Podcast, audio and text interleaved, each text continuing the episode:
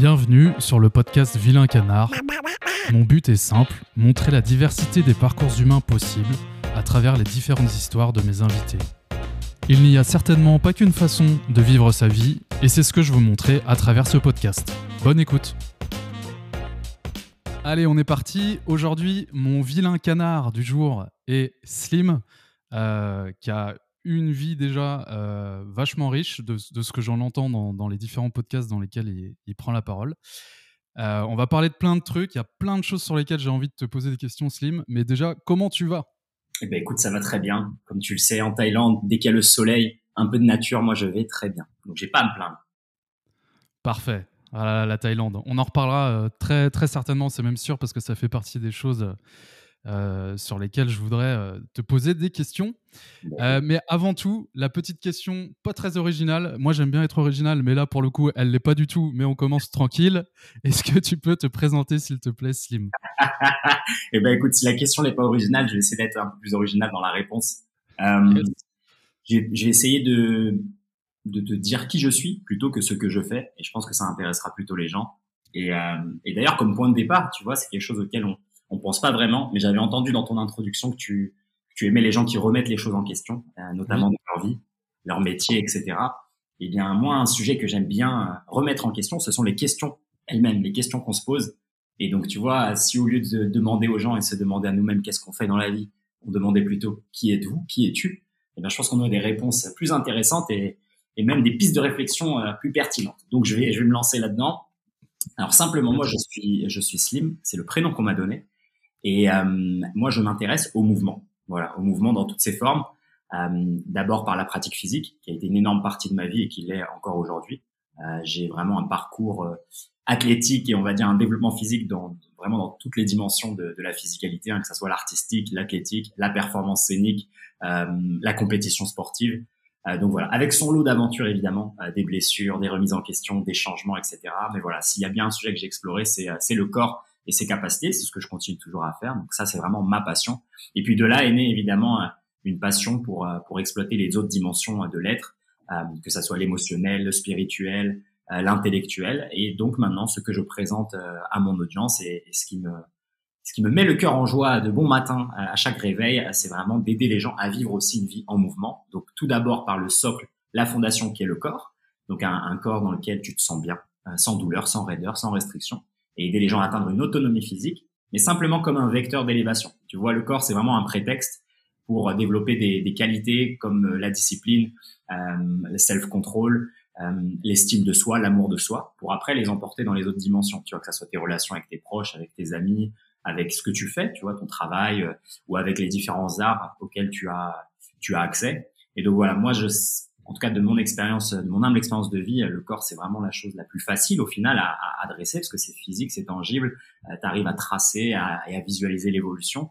Euh, mais voilà, si déjà on arrive à, à maîtriser la matière, je pense qu'on pourra tous un peu plus s'élever euh, dans l'éther. Donc voilà, voilà qui je suis. Parfait. Et j'aime bien cette idée de euh, commencer par le corps pour ensuite aller sur des choses peut-être moins tangibles, mais tout aussi profondes. Euh, c'est vrai qu'il euh, y, y, a pas mal de choses à la mode euh, au niveau spirituel en ce moment qui sont pas nécessairement liées au physique. Et, le fait de vraiment de se reconnecter bah, avec son propre corps, je pense que c'est, à mon humble avis, une, très bonne chose à faire si on veut apprendre à, se redécouvrir. Absolument. Moi, je vois pas en fait l'un sans l'autre. C'est-à-dire que, comme tu le disais, les, tendances qu'il y a en ce moment, elles a, souvent elles segmentent, elles fragmentent euh, l'être humain en une partie, en un corps, en un esprit, en un cœur. Et donc, tu vas adresser l'esprit par euh, seulement la méditation, tu vois, statique, assis en lotus, ou la respiration, tu vas faire du breathwork, etc., etc. Alors qu'en fait, tout est un, et un est tout. C'est-à-dire que le corps, au travers du corps et au travers de son mouvement, tu vas méditer, tu vas t'élever spirituellement, tu vas apprendre à te connecter, tu vas vaincre tes peurs. Tu vois, c'est-à-dire que si je te mets face à un muret de, de deux mètres et je te dis saute, et tu vas faire un chat ou peu importe, et ben là, tu vas affronter quelque chose. Là, tu vas regarder profondément et tu vas parler avec ton enfant intérieur. Tu vois ce que je veux dire? Alors évidemment, il s'agit pas non plus de, de, se mettre uniquement dans des situations extrêmes, mais je pense qu'adresser l'un sans l'autre, c'est une erreur fondamentale euh, dans notre conception euh, de l'être humain, du corps, de l'esprit et du cœur. On peut pas les séparer. C'est-à-dire que tu peux aller à l'entraînement fatigué, tu vas te blesser. Ça aurait rien à voir avec la qualité de l'exécution de tes mouvements, mais c'est peut-être émotionnel, c'est peut-être, ah bah voilà, dans cette journée, tu as eu un problème au travail que t'as pas résolu, et donc il est encore dans ton corps, et donc voilà, la, blessure, elle arrive en, conséquence. Donc tu vois, il y a plein de, une fois que tu commences, on va dire, à, dézoomer et à regarder le, l'existence de vie humaine dans sa globalité, dans son ensemble, et là tu arrives vraiment à, à, déceler des patterns, et tu dis, bah regarde, pourquoi chaque hiver je tombe malade? Ah bah c'est parce que ça, ça, ça, ça. C'est vrai que juste avant j'ai une saison où je dors peu, euh, où je mange pas assez, etc., etc. Et en fait, tu vois, l'alimentation, l'esprit, la médite, le corps, la pratique, tout est lié au final, tu vois. Et, moi, j'essaye autant faire ce peu de voir ça comme les jauges, euh, différentes jauges, tu vois, comme un tableau de bord d'un avion. Et en fait, chaque jauge, elle a une importance, mais tu peux pas, par exemple, booster l'esprit à fond et dire que tu vas atteindre, je sais pas moi, une élévation et, et un voyage astral ou je sais pas quoi, alors que ton corps il fait 50 kilos, t'es faible et blafard et que tu tombes malade tous les trois semaines, tu vois, ça a pas de sens. Donc pour moi, c'est ce que j'essaye de représenter humblement moi dans ma vie et après, au travers de mon contenu, ce que j'essaie de partager, tu vois, soyons absolument tout. Soyons l'athlète, l'artiste, le chaman, tout en même temps, en fait. Tu peux pas, c'est le, ce délire d'avoir le bodybuilder d'un côté et le yogi de 30 kilos de l'autre. Ça marche pas. Non, il faut un yogi, sport de combat, danseur, il faut tout en même temps, tu vois. Et c'est ça, pour moi, le, le vrai équilibre. C'est le yin yang, c'est mélanger toutes ces énergies. Et, euh, et donc voilà, c'est pour ça que je te rejoins quand tu dis que les tendances, malheureusement, elles nous, parce que c'est plus facile au final à vendre, tu vois. C'est plus facile si je te dis, tiens, j'ai une, j'ai une formation où j'ai un, un, stage de breathwork et on va faire que de la respiration pendant trois jours. Plutôt que je te dis, bah, tu sais quoi, le matin, il y aura énorme pratique physique. On va faire de la force, on va faire de l'athéro. Après, il y aura de la médite. Après, on va manger, c'est euh, clean. Et après, on va partir en randonnée, on va se connecter avec la nature. Après, je te fais une cérémonie champi. Tu vois, il y a, y a trop de choses, en fait, pour les gens. Et, euh, et c'est un peu le, c'est un peu le mécanisme de pensée qu'on a maintenant. C'est-à-dire qu'il y a une maladie. La solution, c'est un médoc et boum. Et après, c'est réglé. Et donc, on essaye de fixer les choses de notre vie de la même manière. On se dit, bah, voilà, émotionnellement ou comme tu le disais dans l'intro, bah, j'ai une perte de sens, je sais pas où je vais dans la vie, je sais pas ce que je dois faire, quelle est ma mission.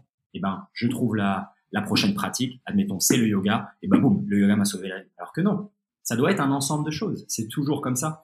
Et, euh, et je pense que tu vois, si au travers de, de petits échanges comme ça, on, a, on, peut inciter les gens et les inviter, en fait, à plonger dans la complexité et pas en avoir peur. C'est-à-dire que oui, c'est difficile de se remettre en santé. Euh, oui, c'est compliqué de vivre une vie apaisée mais c'est la vie au final, tu vois. La vie elle est difficile et en fait, dès que tu plonges et t'acceptes ce truc-là, bah, tu dis bah voilà, autant me, me, renseigner sur tous les outils et apprendre petit à petit à les maîtriser. Et comme ça, je gagne réellement en compétences et en autonomie. Euh, j'ai eu envie de rebondir euh, presque toutes les deux phrases sur des trucs. sur des trucs. Mais tu connais hein, tes podcasteurs, tu sais ce que c'est.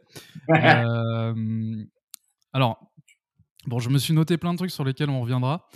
Avant ça, euh, est-ce que tu peux vite fait nous dire un peu d'où tu viens, euh, c'est-à-dire ton enfance, ton adolescence, sans rentrer, sans rentrer dans les détails, mais j'aime bien savoir en fait euh, un peu d'où viennent les gens, même si ça ne détermine pas tout ce que tu es aujourd'hui. Hein. Mais juste avoir une, idée assez vague, où est-ce que tu as grandi, dans quel contexte, si, si ça te dérange pas d'en parler un petit peu. Ah, avec plaisir, je pense qu'au contraire, c'est super intéressant et c'est très pertinent, et j'ai eu l'occasion d'en parler que très rarement. Euh, notamment avec le, dans le podcast avec Jérôme que tu as reçu, Jérôme Cazerolle, euh, qui lui aussi m'a lancé là-dessus. Et ça m'a même surpris parce que c'est quelque chose que, que je partage que très peu. Et au final, c'est vrai que ça aide, euh, je pense que ça aide pas mal de gens aussi à, à resituer les, les, choses dans un contexte et, ils peuvent se dire que ils peuvent se dire deux choses. Soit ils peuvent se dire, on va dire de manière positive, ah ok, bah, je comprends pourquoi il est devenu comme ça et c'est intéressant, donc ça lui a servi. Ou bien certaines personnes, là c'est leur, leur phase de la, du développement dans lequel ils sont, ils vont se dire, ah mais voilà pourquoi tu es comme ça et donc pour moi c'est impossible. Tu vois donc voilà c'est à tout tranchant comme tout ce qu'on partage chacun son interprétation. À ma part je, je suis né et j'ai j'ai été élevé à Paris Paris même intramuros donc dans différents arrondissements 19e 16e 4e etc c'est là où j'ai fait mes études c'est là où j'ai grandi. Euh, c'est là où bah tu vois je me suis je me suis plongé dans dans le foot dans la danse euh, dans le dessin dans la peinture dans dans pas mal d'activités donc c'est là aussi où j'ai eu euh, mes premières expériences de vie, tu vois, que ça soit les, les amis, les, les, premières bagarres aussi, tu vois, pas mal, pas mal de choses comme ça intéressantes. Et, euh, et moi, j'ai été élevé dans un contexte particulier. Euh, je suis fils de maman célibataire. Euh, J'ai une sœur, et je pense que ça, c'est quelque chose qui, euh, bah, tu vois, avec la rencontre d'autres personnes qui ont été élevées par, par un parent seul, c'est quelque chose qui te forge. Euh, parce que rapidement, dépendant le contexte dans lequel tu es, tu vois, moi j'ai été élevé euh, entouré de femmes et j'ai aussi 8 ans, donc j'ai été élevé dans, dans cette dynamique, tu vois, je dois être l'énergie masculine. Et puis rapidement, euh, tu dois aussi être le, la, la, figure du grand frère quand tu as besoin, de l'oncle, du, du, papa. Et donc ça t'invite à un peu développer ces compétences plutôt de l'énergie masculine, donc la discipline, la rigueur, peut-être le côté strict, euh, le côté juste, tu vois, la, la, fermeté.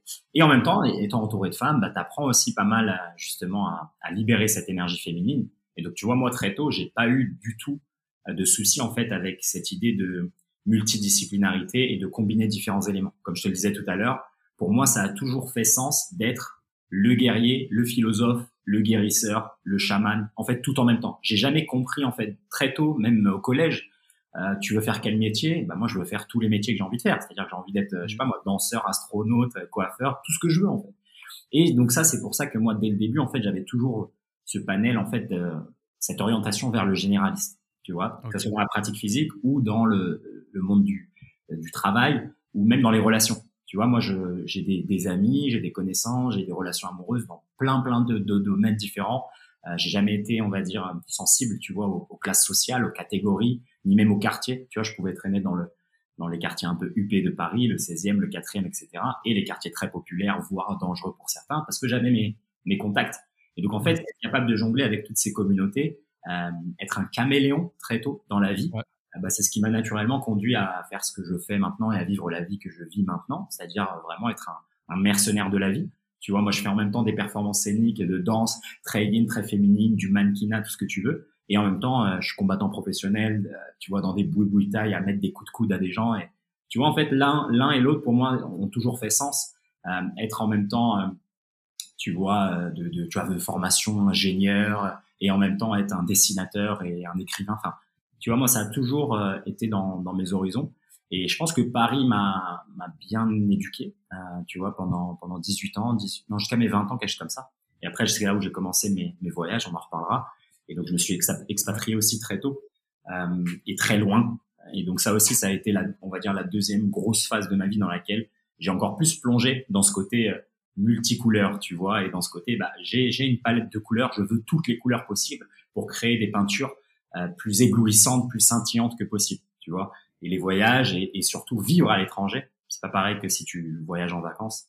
Et ben ça aussi, ça a ajouté cette couche-là avec justement une vie en Asie, en Amérique latine, dans plein de pays d'Europe, euh, et donc voilà, mon parcours, il a été vraiment bercé dans cette idée de d'adaptabilité permanente, et d'où ce que je partage en ce moment, quoi, d'essayer d'être quelqu'un qui s'adapte euh, et qui, dans, dans, tous les sens du terme, c'est-à-dire que tu vas prendre du plaisir dans sa pratique physique, tu peux faire de l'escalade, de la danse, des sports de combat, et en même temps une adaptabilité peut-être euh, dans le quotidien.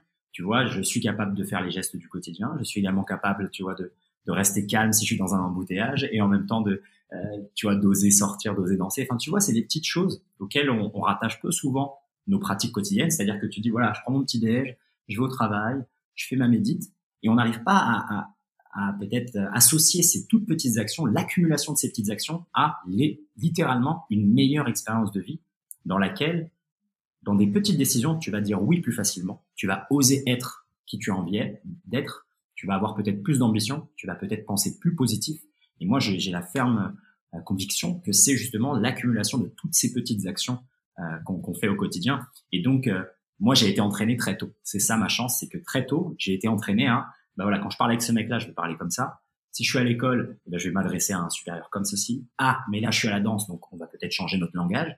Et tac, tac, tac, tu vois, tu commences à jongler avec toutes ces balles et, euh, et ça t'aide. En tout cas, moi, ça m'a aidé. J'en ai, j'en ai tiré une force. Et euh, là où d'autres, évidemment, hein, c'est difficile. Hein. Ça vient évidemment avec son lot de difficultés. Hein. Tu vois, la crise d'identité, tu sais pas où, où, où te mettre. Euh, et si tu as peut-être cette tendance à vouloir appartenir à des communautés, bah, euh, et à pas pouvoir t'en extirper, parce que c'est difficile aussi. À chaque fois que tu sors d'un endroit, euh, il y a une déchirure interne qui doit s'opérer. C'est-à-dire que tu quittes la France pour aller vivre au Japon, comme moi ça a été le cas. Mmh. Et là, oui, il y a vraiment quelque chose que tu dois littéralement couper pour pouvoir accueillir euh, quelque chose de nouveau. Et si ça, c'est peut-être la partie difficile pour la plupart des gens. Euh, mais voilà, moi j'ai grandi dans cette idée-là, d'être un caméléon, cette idée du détachement, du détachement des objets, du détachement des gens, du détachement de ce que je fais, pour vraiment me concentrer sur qui je suis, euh, et peut-être ultimement aussi détachement même de l'idée de de la, mort, de la mortalité. Donc ça, on pourra en, revenir plus tard.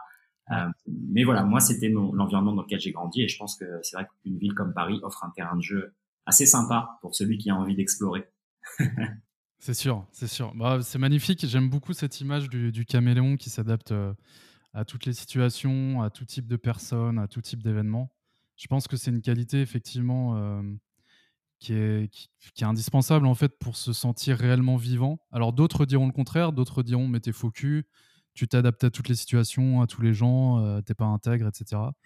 Ça peut se discuter évidemment, hein, tout, tout, tout, est discutable évidemment. en tout cas, moi je suis assez convaincu de ça.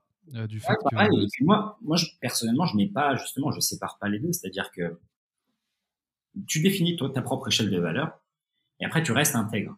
Ça ne veut pas dire que tu es incapable de communiquer avec différentes personnes qui, elles, ne partagent pas l'entièreté de ton échelle de valeur. Moi, c'est ce que je vois. En tout cas, l'idée de mes relations, c'est pas toujours d'avoir quelqu'un tu sais, qui match 100% de tout ce que je suis, parce que c'est pas possible. C'est ça. par contre, c'est d'être capable de servir et d'être servi par l'autre, donc d'avoir un réel échange dans la bienveillance, dans l'amour, dans le partage, mmh. sans euh, justement une barrière et sans un rejet, simplement parce que le mec, il est pas, il répond pas à toutes les, tu vois, un système de caste, tu vois, et c'est ce que je disais au début avec, avec les métiers, etc. C'est ce qu'on a tendance à faire. Tu vois, par exemple, un médecin qui marie une autre médecin, un avocat qui marie un avocat. Ah, moi, je peux pas descendre, tu vois. Et donc, avec cette hiérarchisation à des métiers, par exemple, eh bien, on arrive facilement à, vraiment à perdre en, en, en sincérité et, et, un peu cette approche juvénile de la relation qui est que, bah voilà, on est dans le bac à sable en même temps, bah, jouons, et puis voilà, on est potes et on est meilleurs potes, et puis c'est tout. Je t'ai pas demandé de quitter, d'où tu viens, ton âge, ta classe sociale, ton métier. Et donc moi, c'est plus en ce sens, je pense que toi, tu l'auras compris, euh, que moi, je, je, je, je maintiens cette, cette capacité d'adaptabilité. C'est pas du tout l'idée, euh, mais c'est sympa qu'on le précise, hein, c'est pas du tout l'idée justement d'être malveillant et de manipuler. Bien au contraire, c'est à quel point je peux servir l'autre et à quel point je peux faire preuve d'empathie pour comprendre l'autre. Ça, c'est ma mission première. J'ai pas envie de m'imposer à qui que ce soit, mais j'ai envie d'écouter, j'ai envie d'aider, j'ai envie de servir, d'être utile aux autres. Et pour ça, c'est vrai qu'il faut d'abord se traiter soi-même. Il faut d'abord être capable d'avoir cette échelle de valeur qui soit, soit bien établie et de rester intègre. Et c'est pour ça qu'après, tu arrives facilement aussi à mettre des barrières là où il faut. Tu vois, dire, ah ben non, voilà, ça c'est typiquement une relation qui n'est pas pour moi et je peux l'arrêter très tôt mm. au lieu de tomber dans quelque chose qui peut potentiellement se transformer en une relation toxique. Et en même temps, quand tu vois quelque chose, quand tu vois une perle, et eh ben, tu arrives aussi à sauter sur l'occasion et avoir quelque chose de spontané et d'immédiat. Et moi, c'est ce que, voilà, toi, t'écoutes le podcast, mais c'est ce que j'appelle tu vois, avoir vraiment ces conversations cosmiques et après rencontrer Des, êtres, des êtres cosmiques, des êtres de lumière avec qui c'est instantanément, comme au bac à sable, tu, tu matches. Ouais, ouais c'est magnifique. Euh, bon, tu sais que les auditeurs aiment bien, et moi le premier, les petites anecdotes euh, croustillantes. euh, tu as, parlé de bagarres, de, de tes premières bagarres à, Paris et tout. Ouais. Est-ce que, est que tu peux nous en parler un petit peu, bah, sans rentrer dans les détails détails, mais euh, il y a forcément des auditeurs que ça va intéresser. Ben, écoute, moi j'ai j'ai un parcours, on va dire, avec la confrontation, qui est pas du tout le parcours auquel tu penserais je, si tu te dis que la personne est combattante professionnelle. Tu vois, moi je, je, suis rentré dans les arts martiaux tard, on va dire, par rapport à d'autres gens, à l'âge de 21 ans, quelque chose comme ça, et je suis devenu combattant professionnel quasiment immédiatement. Tu vois, donc euh, j'ai directement fait le pas moi de la compète parce que j'ai toujours été dans la compétition depuis tout petit, depuis l'âge de 4 ans. donc moi, il n'y a pas pratique physique sans compétition, mais ça, on pourra revenir. et donc, et donc, tu vois, l'image, je pense que la plupart des gens ont, ils doivent se dire, bah, voilà, quelqu'un qui est combattant professionnel, qui en a fait son métier, c'est nécessairement quelqu'un qui aime se battre, quelqu'un qui peut être violent, quelqu'un qui est peut-être, c'est un bully, quelqu'un qui victimise les gens à l'école, etc., etc. Mm, mm. Alors la première chose, c'est que pas du tout. C'est généralement l'opposé. Les gens qui sont dans les arts martiaux euh, pendant très longtemps et qui souvent en font leur métier, c'est justement l'opposé. C'est pas ceux qui ont été victimisés nécessairement, mais c'est généralement des gens qui viennent aussi avec euh, pas la plus grande confiance en eux de base. Après, il y en a qui ont beaucoup de confiance en eux, euh, mais pas dans la confrontation. Tu vois. Moi, c'était mon cas. Et moi, j'ai toujours eu beaucoup confiance en moi, vraiment très tôt, dans mes capacités, euh, tout type, tu vois, physique, intellectuel, etc. Mais par contre, j'ai jamais été, on va dire, euh, euh, j'ai jamais été attiré par la confrontation physique et l'exercice de la violence, parce que génétiquement, j'ai pas un corps de base qui est fait pour ça. C'est-à-dire que génétiquement, moi, je suis, je suis élancé, je suis grand, je suis long, j'ai des longs membres et je suis très maigre de base. Tu vois donc là, bon, non, plus maintenant, mais de base, je suis comme ça. Et de base, j'ai toujours privilégié euh, la compétence par rapport à la qualité athlétique. Tu vois, typiquement au foot, j'étais le, enfin, parmi les plus rapides, les plus techniques et les plus intelligents dans le jeu. Tu vois, après en danse, c'était pareil, j'étais le plus précis dans les mouvements, le plus juste avec la musique mais pas, par exemple, le plus puissant, celui qui peut faire le plus de vrille, celui qui peut pousser le plus lourd. Tu vois ce que je veux dire? Là où, quand tu es né avec certains attributs, ça va aussi avoir tendance à te définir euh, au début hein, de, de, de, ta vie euh, certains, certaines capacités, certains attraits pour telle ou telle discipline, tu vois. Et donc moi, en fait, n'ayant pas de base ce socle. Par exemple, le mec est solide de base et Mm. n'ayant pas grandi dans un socle justement très, on va dire, pas très masculin, mais très penché sur la confrontation physique, alors que moi j'étais beaucoup plus dans le débat d'idées, etc. Et bien de base, je me suis pas orienté là-dedans. Mais par contre, les bagarres qu'il y a eu, il y a eu quand même des bagarres, mais c'était souvent, tu sais, les petites bagarres au foot, tu vois. Donc nous, on allait, on allait en banlieue, tu vois, pour euh, pour euh, pour échanger et pour avoir, tu sais, c'est c'est un système de championnat en fait. Chaque semaine, tu vas dans un dans un Ok. différent plein quoi, Yes. et euh, et t'as un match. Et après t'as un classement, etc. Et après tu passes, t'as des championnats de France, championnats d'Europe et tout. Et donc en fait, chaque week-end, il y a une confrontation au travers du foot, mais souvent tu vas dans des endroits euh, à l'extérieur où littéralement t'es pas chez toi. Il y a beaucoup de stades tu sais, qui sont entourés de cités et Ouais. c'est la guerre. Donc tu sais que tu y vas, tu vas te battre, c'est sûr. Le match va potentiellement être arrêté. Et après, euh, après il va falloir appeler la police pour qu'ils viennent récupérer des petits enfants de 11 ans euh, pour pas qu'ils se fassent tabasser par les grands frères des enfants qui viennent de battre au foot. Tu vois. Donc c'était souvent, souvent Ok. ces petites histoires. Donc ça, c'était mes premières expériences, on va dire, avec des petites bagarres de, de foot. Donc tu vois, rien de bien sérieux, etc. Euh, mais pour en revenir, tu vois comment tu shifts de ça vers, vers les arts martiaux et peut-être les sports de combat. C'est Ouais. c'est vraiment une aventure qui est personnelle. C'est, tu vois, les arts martiaux, tout comme d'autres pratiques physiques, c'est vraiment des vecteurs de développement personnel et de croissance personnelle. Tu, dois affronter l'autre qui est un prétexte pour t'affronter toi, pour savoir quand est-ce que tu as peur, euh, pourquoi tu réagis comme ça et comment te renforcer, autant physiquement que mentalement. Tu vois, le, les gens voient peut-être un combat et se disent, regarde, là, c'est deux brutes qui s'affrontent, mais en fait, pour ce combat-là, même s'il dure 10 minutes, il y a trois mois de préparation et derrière ces trois mois de préparation, il y a 15 ans de pratique.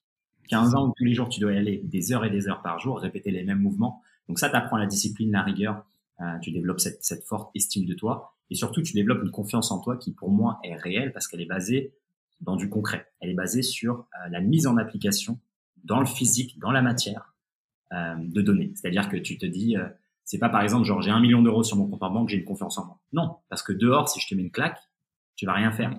Et donc là, auras, tu seras tétanisé de peur. Donc la vraie confiance en soi, c'est justement savoir que tu, tu te maîtrises. Tu vois, c'est c'est cette idée que moi j'aime bien, qui est reprise par, par Jordan Peterson, c'est être un monstre, mais décider quand toi tu sors l'épée du fourreau. Tu vois. Ouais. Ça pour moi la vraie la vraie la vraie maîtrise de soi. Tu vois, c'est pas avoir des compétences et les utiliser euh, euh, dans un dans un pour, pour faire des méfaits. Au contraire, c'est justement travailler très dur pour obtenir ces compétences et après faire le choix conscient de ne pas les utiliser ou de les utiliser. Et c'est ça la réelle confiance en toi. Tu vois, c'est pas sortir et bomber le torse. Non, c'est Mm. sortir, être qui tu as envie d'être. Mais par contre, tu sais que dans des situations de crise, que ce soit la confrontation physique ou la confrontation intellectuelle, mentale, émotionnelle, tu vois, comme le Covid, par exemple, le Covid arrive, les gens paniquent, ils vont acheter du, ils vont se battre pour aller acheter du papier toilette. Je veux dire, ça, ça montre totalement l'opposé de ce que je suis en train de te dire. Tu vois, c'est vraiment Exactement. Ouais, tu vois, t'es envahi par une émotion et tu sais plus Ouais. réagir, tu sais plus rien faire. Tu te ça, contrôles plus du tout. ouais. voilà. Les arts martiaux, ça t'apprend à te contrôler, ça t'apprend à Mm. te, vraiment te maîtriser. Et, euh, et, euh, et donc c'est pour ça que c'est utilisé aussi par énormément de personnes, parmi les plus intellectuels. Tu vois, ne- les anciens philosophes, les Platon, les, les Socrates, euh, tu vois, Ouais. tous les stoïciens, euh, les grands, les Musashi, les grands samouraïs, etc. Je veux dire, c'est la base, tu vois, c'est c'est la maîtrise du corps au travers d'une pratique qui est difficile, comme la lutte, euh, comme les katas en karaté, peu importe, pour justement apprendre à maîtriser ton esprit, apprendre à savoir quand est-ce qu'il part, à être capable de le ramener, être capable d'observer tes pensées, d'observer ton souffle, ton cœur, quelle émotion arrive, quelle émotion surgit. Et donc moi, c'est par la suite, tu vois, que j'ai de plus en plus affiné cette confiance en moi et cette estime de moi grâce aux arts martiaux par rapport à la petite anecdote que, que je te partageais tout à l'heure avec les petites bagarres de foot, qui était plus euh, dans l'excitation du moment. Tu vois, il y a aussi un côté tribal, c'est-à-dire qu'on est Ouais. 11 en terrain, ils sont 11, ça, ça se fait une bonne bagarre, tu vois. Donc c'est vrai qu'il y a un petit goût quand même à ça. Euh, moi, je Ouais, regrette ouais. vraiment une expérience à faire. Euh, et puis, euh, et puis ouais, il y a ce côté vraiment euh, que tu retrouves pas dans justement dans les pratiques de sport de combat où tu es seul. Euh, C'est le côté l'équipe, c'est le côté j'appartiens à un groupe. Et, euh, et ce qui est marrant, c'est que tu vois, des années après, quand je retrouve un gars du foot, par exemple, alors qu'on s'est pas parlé depuis cinq ans, on est directement encore connecté. Tu vois, il y a, il y a un vrai lien fraternel parce qu'on a eu ces petites expériences, ces petites aventures de, de bagarre collective. Tu vois, Ah non, mais c'est non, mais c'est clair que ça soude. hein. laissez-les, laissez-les se battre un peu. Ça. Non, mais c'est clair, ça, ça soude comme n'importe quelle expérience euh, forte en émotion, quoi. Ouais. Mais euh, euh, qu'est-ce, qu'est-ce que t'as réussi à mettre le mot sur un sur un truc euh, que je ressentais, mais euh, t'as mis les mots dessus, alors que moi je- j'aurais pas été capable. C'est le fait d'être confiant en soi, mais pas forcément dans la confrontation. Et en fait, quand tu l'as dit, je me suis dit, mais en fait, ça, c'est tout à fait moi à la base. C'est-à-dire que j'ai vraiment confiance en moi, j'ai confiance de mes capacités, que ce soit intellectuelles ou physiques ou quoi. Par contre, dans la confrontation, euh, quelqu'un d'extérieur pourrait croire que dans certaines situations que j'ai pas forcément confiance en moi parce que je je mets pas en avant ça en fait. Mais au fond de moi, il y a, au fond de moi, je sais que je suis capable de tu vois de réagir à des situations euh, potentiellement dangereuses, etc. Euh, que ce soit par les expériences passées ou juste juste en fait la confiance en soi. Et ouais, ouais, t'as, as réussi à mettre les mots dessus, donc c'est, cool. Écoute, c'est, un bon point parce que ça, ça aide beaucoup. je pense que ça, c'est le genre de sujet qui aide pas mal les gens. Tu vois, il y en a beaucoup qui sont peut-être introvertis, etc., et qui sont un peu embryonnés dans dans ce qu'on leur vend, en étant voilà pour être pour être, on va dire, confiant, il faut que tu aies la grosse voiture, le costard, que tu ailles à la muscu et que tu sois énorme, alors que non. Tu vois, moi, je te montre des mecs, je te montre même des filles, tu vois. Tu sais, je m'entraîne en JJB, en jiu brésilien, je te montre une fille qui a une ceinture violette la meuf, elle fait 50 kilos. Elle te retourne dans tous les sens. Voilà, elle t'attrape le cou, elle t'étrangle. Ça prend 5 secondes pour elle, tu vois. Donc elle, elle a réellement confiance en elle. Elle a pas les gros muscles, elle a pas la voiture, elle a pas le compte en banque. Mais tu vois, il y a confiance et confiance. Il y a des gens qui vont. Pour moi, la confiance, c'est vraiment quelque chose d'interne. Voilà, c'est ça. Si tu bases ta confiance en toi sur des éléments extérieurs, c'est-à-dire qu'on peut t'enlever à tout moment. Tu vois, genre, t'as une grande maison, je te la mets en feu, c'est fini. T'as plus confiance en toi, mm. tu vois. Et pour moi, la confiance en toi, elle est interne. C'est pour moi, c'est, c'est une intime conviction que dans les moments difficiles, tu vas jamais te trahir. Voilà. Pour c'est ça réellement avoir confiance en moi. Tu vois, c'est, je sais que quand il y a un moment difficile, c'est-à-dire que, je sais pas moi, tout s'écroule. T'as plus d'argent, t'as plus rien, t'es perdu. Et ben, je sais que tu vas, tu vas pouvoir compter sur toi. Tu vas dire, ok, bah la Slim, on se reprend en main, on va faire un petit plan, on va respirer un coup, et on va avancer. Tu vois. Ça, pour moi, c'est réellement avoir confiance en soi. En a plein dans la plupart des gens, en fait, ils ont, ils basent leur confiance en eux sur vraiment des éléments externes. Tu vois, c'est l'image qu'ils vendent à leur entourage à leur cercle social. Et c'est leur cercle social qui te dit qui tu es. Et donc, sans eux, t'as plus confiance en toi. Parce que sans eux tout seul, à te balader tout seul dans la forêt pendant une heure, ou bien sans eux et être bloqué dans un appartement en confinement pendant un mois, tu pètes un câble. donc ça, c'est pas que t'as pas du tout confiance en toi. Tu vois ce que je veux dire? Complètement, complètement. Et, euh, et je pense que il y a pas mal de personnes qui sont qui sont pas capables d'être euh, avec elles-mêmes, euh, de se sentir en confiance avec elles-mêmes dans des situations où elles sont en solitude. Et je pense que c'est, bah, je pense qu'on peut dire que c'est pas très positif. Hein, euh, Absolument. C'est dû à ça en fait. C'est dû à ce manque de pratique. C'est-à-dire que c'est comme toutes les choses, ça se pratique. Tu vois, va faire une activité difficile quotidiennement et tu vas voir que ça, tu vas le développer. Tu vois, apprends un instrument, apprends peu importe. C'est pas obligé d'être dans la dans les arts martiaux, même si évidemment avec les arts martiaux, tu as encore d'autres avantages, tu as une vraie confrontation physique. Mais je veux dire, mm. plein, de, plein de personnes qui font des choses difficiles au quotidien. Par exemple, un boulanger qui se lève à 2 heures du matin pour pétrir la pâte à 3 heures du matin, la boulangerie, il le fait tous les jours. Lui, il est dans le concret, tu vois. Lui, il est là. Tu vois, tu, vas pas parler de développement personnel à un boulanger. C'est clair. Et lui, il va te l'apprendre, développement personnel. Il va dire, moi, je m'en fous. Des bouquins du moment présent et tout. Il se dit, mec, moi, je suis tous les matins, là, je travaille. J'ai les mains dans le truc. Tu vois? Et, tu vois, il y a, y a, ce côté aussi des fois qu'on oublie, qui est euh, pratiquons. Tu vois, mmh. tu as le droit d'être né comme tu es, c'est-à-dire tu as le droit d'être né peut-être introverti, avec moins de confiance. On a tous le droit à nos traumas du passé, à nos, à nos, à notre enfance qui a, qui a pu ou qui peut être difficile pour certains. Ça, il y a aucun mmh. souci, personne ne va pouvoir te l'enlever. Mais par contre, tes excuses d'aujourd'hui, on va tous pouvoir te les enlever parce que c'est ta faute en fait. C'est toi qui pratiques pas.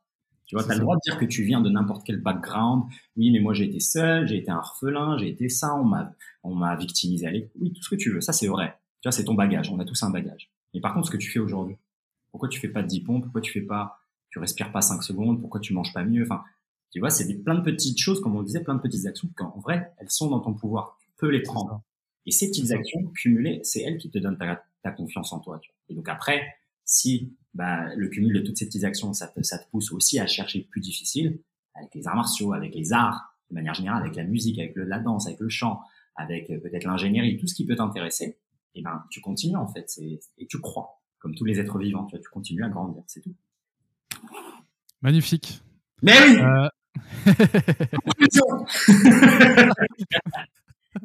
Emballé, c'est pesé. Euh... bon, écoute, alors, quand tu passes sur les podcasts, souvent, je pense que. Enfin, je, t'ai écouté sur plusieurs podcasts et euh, bah, forcément, il y, a la partie euh, euh, mouvement physique qui est abordée. Et moi, comme j'aime bien faire différemment. alors, on va quand même en parler évidemment, mais j'aimerais bien aller te pêcher aussi sur vraiment en profondeur sur le côté expatriation, le côté nomade. À fond. ouais, j'aimerais beaucoup parler de ça avec toi. Vas-y, pour le mouvement, ils iront voir sur le site. Je parle que de ça, donc. Bah, ceci dit, on aura peut-être l'occasion d'en parler. De toute façon, c'est entre, entremêlé parce que c'est une grosse partie de, de, de, toi, en fait. Hein, donc, euh, donc euh, voilà. Mais là, j'aimerais bien, j'aimerais beaucoup qu'on parle du côté euh, expatriation. Tu, tu, nous fasses un petit peu d'abord un aperçu peut-être des différents endroits dans lesquels tu as vécu. Ouais. et tu as, parlé aussi un moment, un truc qui m'a beaucoup parlé pour avoir été expatrié aussi. Tu as dit passer des vacances quelque part et vivre sur place, c'est pas la même chose. Donc, donc il y a deux questions en une. Mais déjà, est-ce que tu peux nous faire un petit aperçu des endroits où tu as été Et on va rentrer dans, dans, plus en profondeur après.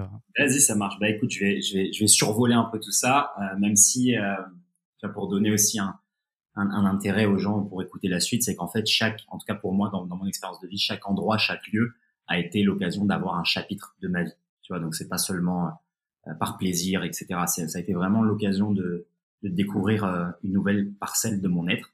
Euh, donc, il y a eu le Japon, il y a eu le Brésil, il y a eu l'Indonésie, il y a eu différents endroits en Europe.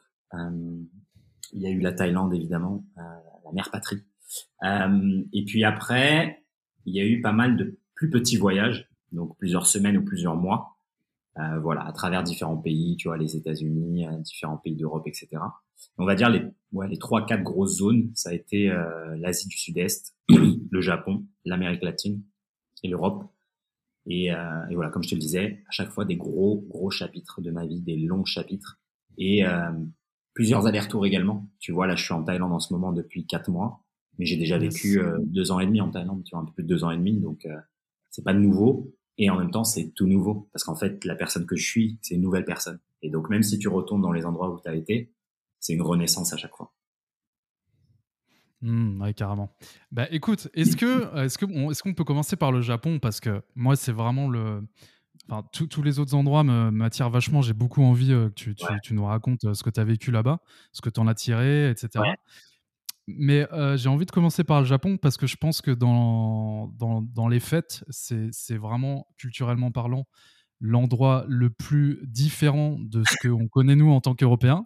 et, et, d'ailleurs, D'ailleurs, tout à l'heure, tu as, commencé à en parler. Tu as dit il faut être capable de, en gros, de, de se mettre d'être une coquille vide, d'oublier tout ce que tu avais pour pouvoir ingurgiter cette nouvelle culture, cette nouvelle façon de penser et tout. Est-ce que tu peux nous parler de ton expérience au Japon T'es free, parle-nous de ce que tu veux, euh, de ce qui t'a marqué, de voilà, tout ça. Vas-y, vas-y. Bah écoute, de toute façon, euh, bah, déjà je rebondis sur ce que tu as dit. C'est vrai que pour le pour le coup, le Japon c'est une autre planète, tu vois. C'est-à-dire que tu peux regarder tous les documentaires euh, Arte que tu veux sur le Japon, tu, tu verras rien en fait. C'est c'est pas du tout ce qu'on peut présent. Mais quand je te dis pas du tout, parce que moi je les ai regardés les documentaires. Et moi je les ai regardés après avoir vécu au Japon. C'est-à-dire que moi je connaissais pas du tout ah le Japon avant d'y avoir été. Euh, je connaissais, tu vois, comme tous les gosses, les mangas, Dragon Ball, etc. Mais c'est tout, tu vois. Et, euh, et je me rappelle, euh, parce que moi, c'était la première fois que je suis allé, c'était à l'âge de 18 ans. Okay. Et euh, j'étais allé avec mon meilleur ami à l'époque. Et moi, j'étais en prépa à cette époque-là. J'étais en, en, prépa maths physique. Okay. Parce que j'ai eu le bac à 17 ans. Et donc, j'ai fait ma première année de prépa. Et après, j'ai direct, je suis parti au Japon.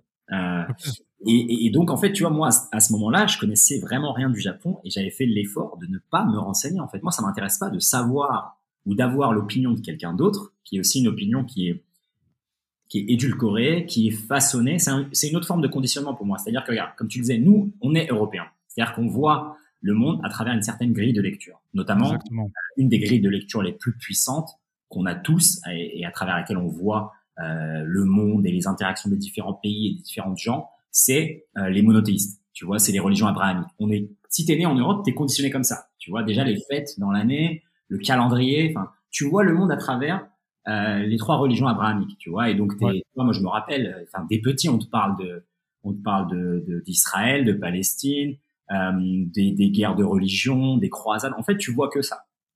Tu prends un avion, t'arrives en Asie, ils comprennent rien à ça. En fait, c'est toi là qui comprends rien à leur monde à eux, parce que eux, il n'y a pas tout ça chez eux. Et c'est très difficile en fait de comprendre si tu tu fais pas l'effort. Toi, t'as été en Thaïlande, donc tu le sais. Mais en fait, quand moi je dis raconter ça à mes potes en France, ils me disaient mais non, c'est pas possible. Et je dis, gros, là-bas, il y a des gens, Jésus, ils connaissent pas. Ils savent pas c'est quoi, tu vois. Et donc, en fait, toi, tu arrives là-bas et tu as du bouddhisme, tu as des, des zen, des philosophies zen, tu as des animistes, mais tu as des trucs, en fait, tu te dis, mais attends, mais qu'est-ce que c'est? Et si tu fais le choix, comme on disait tout à l'heure, vraiment d'ouvrir ton cœur et d'accueillir ça, et en fait, tu te rends compte, tu commences à avoir, en fait, une, une grille de lecture encore plus complexe et plus dense du monde, qui te permet encore plus de comprendre l'autre, mais de te comprendre toi également. C'est-à-dire que, euh, moi, ce que je disais souvent avec mon meilleur pote à l'époque, je me suis jamais senti autant français que quand j'étais au Japon. Tu vois, hmm. c'est un truc de fou en fait. Ça, ça te prend une expatriation pour te rendre compte de tout le bien que tu as et de toute la bonté et de toutes les, les bonnes choses que tu as. Mais quand tu es sur place, tu te dis mais c'est enfin moi je me suis souvent dit ça quand j'étais plus jeune, tu vois. Je me dis c'est quoi ce pays là? C'est relou, tu vois, il y a plein de trucs qui fonctionnent pas, il y a plein de trucs qui sont chiants, il y a plein de trucs ouais. tu vois, t'es stigmatisé, tu vois moi étant un fils d'immigré, t'as t'as ton lot habituel de, de, petites choses, tu vois. Bon, moi, c'est rien de bien méchant, il m'est rien arrivé de grave. Hein. Je vais pas te dire que ah, j'ai été arrêté par la police, pas du tout. Mais t'as ton petit lot de, de, petites remarques de temps en temps, de petits. Tu dois faire tes preuves en permanence, tu vois, parce que voilà, t'es es différent. Et moi, je le comprends, je l'accepte. Et pour moi, ça fait même partie du charme de mon pays, tu vois. Genre, moi, je j'ai que de l'amour pour la France, même si je me suis expatrié.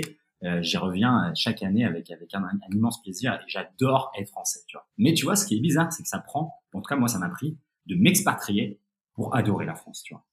Alors que quand tu es sur place, et encore, moi je te dis, j'avais une expérience particulière parce que c'était Paris, tu vois. Euh, ouais. Euh, adulte, j'ai commencé à voyager en France, et là tu te rends compte qu'en fait c'est le meilleur pays du monde. Tu vois. non mais, non, mais euh, je, te, je, te, rejoins complètement, je vais te laisser finir, mais j'ai vécu un an en Nouvelle-Zélande avec, euh, avec ma chérie. Et, euh, et la Nouvelle-Zélande, c'est super. Hein. C'est un pays de fou. Les gens sont adorables. Enfin, c'est vraiment génial. Mais tu as exactement encore mis les mots sur un, truc, c'est que tu, en fait, moi, j'étais le premier à dire, euh, si je pars à l'étranger, je reviendrai jamais, et, euh, et la France, finalement, bah, aucun problème, quoi. Je peux me barrer, elle, elle manquera pas, quoi. Je m'en fous, en fait. Et en fait, au bout de, je sais pas, 6, 7, 8 mois, tu te rends compte de petits trucs que tu as en France, ou enfin dans ton pays, en fait, ça marcherait pour n'importe qui, euh, qui, qui, ne sont pas dans le pays euh, où t'es et tu te dis putain en fait ça c'était pas mal hein. après tu après tu rentres et tu voyages en France et tu te dis mais en fait mais en fait c'est bien et en fait je crois que le truc c'est de réussir à avoir les yeux euh, du les yeux du, du voyageur qui découvre un nouvel endroit mais d'avoir ces yeux là en France ça c'est ah. vachement dur c'est vachement dur, mais je pense que c'est un truc à développer à fond. Quoi. Absolument. Et moi, je pense que le bienfait du voyage, et du voyage long, comme tu l'as fait là, un an, ou moins deux trois ans ou un an des fois ou même six mois. C'est ça en fait que ça te donne, ça te donne une nouvelle paire d'yeux. Si tant est que tu fais vraiment l'effort justement d'être, euh, parce qu'en fait tu peux rester six mois dans un pays et en fait aller par exemple en Thaïlande, tu restes six mois mais tu fais que visiter les temples, tu parles avec ah personne. Donc là au final, pour moi t'as perdu six mois, t'as rien fait. C'est-à-dire que tu reviens et que t'es la même personne, sauf que t'as vu des temples et t'as vu des rochers et t'as vu des. Ouais, ça craint. tu vois, non mais genre. Non mais oui oui ah, moi, je préférais passer six mois dans un boui-boui taille à parler avec une famille taille que moi, tu regardes, là, j'ai été plus de deux ans et demi en Thaïlande, presque trois ans. J'ai jamais vu, je crois, j'ai vu un temple dans ma vie, tu vois. Et j'ai vu une fois le Big Buddha parce que je devais courir euh, pour y aller, tu vois. C'était un... ouais. Mais le reste, enfin, moi personnellement, après, c'est pas le, je te dis pas que c'est un exemple, mais moi, je n'ai rien à foutre en fait. Tu vois, des rochers, comme ça. Moi, par contre, j'ai des potes ici, j'ai des familles ici, j'ai des gens qui m'accueillent, tu vois, je connais des enfants, des petits enfants, de machin, parce qu'on est, on est voisins. Et j'ai ma tribu, j'ai ma famille, j'ai ma famille élargie. Moi, en tout cas, c'est, c'est ce genre d'expérience qui font, euh, euh, qui font que je me sens euh, plus vivant et plus humain. Tu vois, et c'est pour ça que moi, je le dans le vocabulaire que j'emploie. Tu vois, quand je te dis, moi, je dis tout le temps, je rentre au Japon, tu vois, ou je rentre en Thaïlande. Je dis jamais je vais. je dis ouais, bah, je rentre au Brésil ou je rentre en Hollande. En fait, c'est ma maison, en fait. C'est, c'est, tu vois, c'est la planète, c'est ta maison. Et c'est juste que là, tu as des différents terrains de jeu. Mais moi, je ne vais pas, je ne vais nulle part, en fait. Je suis toujours chez moi. Tu vois ce que je veux dire? Yes. C'est ouais, ouais, ouais, chose d'interne, en fait. Et comme tu l'as dit, c'est parce que tu as, ce regard, ou en tout cas, tu l'as développé, ce regard vraiment qui accueille, tu vois, qui accède. Et ça, justement, c'est l'énergie féminine dont on parlait tout à l'heure. Tu vois, c'est, mm. viens pas imposer les choses euh, à des gens. C'est ça. Ça n'a pas d'intérêt. Au contraire, si tu es là dans l'accueil, si tu te dis qu'en fait, toutes les expériences qu'il y a sur cette terre, c'est vraiment, c'est en fait, c'est, c'est, c'est vraiment le jardin d'Éden. Il est là il est déjà là. en fait, tu as juste à prendre et à piocher. Quoi. C'est vraiment, c'est cadeau. Quoi. Tout est cadeau ici. Tu as juste à prendre. Et moi, c'est pour ça que je le dis dans ce podcast en permanence. Je dis abondance. Parce que c'est vrai, il y a une abondance de tout. Tu vois, de quelque chose, tout est, il peut tout arriver. Tu vois, tu peux aller. Euh, moi, je j'ai une amie là, par exemple, elle était venue en Thaïlande ou en Chine pour quelques semaines. Elle est restée genre, je sais pas, quatre ans et elle est devenue artiste renommée en Chine. Non, mais tu sais, c'est des trucs, c'est c'est en fait. C'est-à-dire qu'à l'école, on va jamais te dire que ces personnes elles existent. Mais comme toi, c'est les personnes qui nous entourent. Moi, j'ai des potes, c'est ça leur vie. C'est des mecs qui sont partis. Euh, il y en a un qui va arriver sur le podcast là, un de mes meilleurs potes, Arnaud, mais qu'il arrive à 20 ans. Il est serveur dans un bar il monte amener des, des, boissons à une agence de mannequinat. Boum, la meuf, elle le repère, elle dit, ouais, t'es mannequin deux ans, et il voyage dans le monde et il est mannequin. Et puis c'est tout, en fait. Ça, ça démarrait comme, tu vois, comme ça. Et en fait, c'est des expériences comme ça parce qu'en fait, tu accueilles. Et là, tu n'arrives pas en confrontation. Tu dis, ah non, moi, je ne vaux pas ça. Ça, ce n'est pas pour moi. Tu sais, les gens qui viennent disent, non, moi, j'ai mon diplôme. Alors là, ça, c'est mort. Je ne ferai, je, ne m'abaisserai pas à ça. En fait, ah il n'y a pas de, il n'y a pas d'échelle en fait. Donc tu t'abaisses nulle part en fait. C'est soit tu prends, soit tu prends pas. C'est soit tu, tu rentres dedans, tu t'abandonnes à la sensation et à l'expérience, ou soit en fait tu la perds. pour moi, c'est comme ça que je vois la vie. Et donc pour en revenir au voyage, c'est réellement ça en fait. Tu vois, moi je rentre dans les pays où j'ai déjà vécu parce que j'ai ma famille. J'ai une partie de ma famille. C'est des frères, c'est des sœurs de lumière. Euh, tu vois, c'est des gens pour qui j'ai de l'amour. Euh, tu as des gens que j'ai envie de prendre soin d'eux, tu vois, et qui prennent soin de moi. Donc c'est au même titre que ma maman, que ma sœur, etc. Alors évidemment, tu as, moins de temps passé avec eux, tu as, peut-être moins d'expérience intense, mais euh, moi j'essaye au maximum de, de, prendre soin de ces relations-là, tu vois, de pas les dénigrer. Et ça reste toujours euh, euh, des, des, des, endroits où bah voilà, tu as toujours des pieds à terre, tu as toujours des expériences amusantes, et ça fait du bien. Ça fait bien de rentrer et de se sentir à la maison, tu vois. Parce qu'au final, si tu es loin des proches, de tes proches, des tiens, qui t'ont vu grandir et qui t'ont élevé, etc., ça, ça peut être difficile également.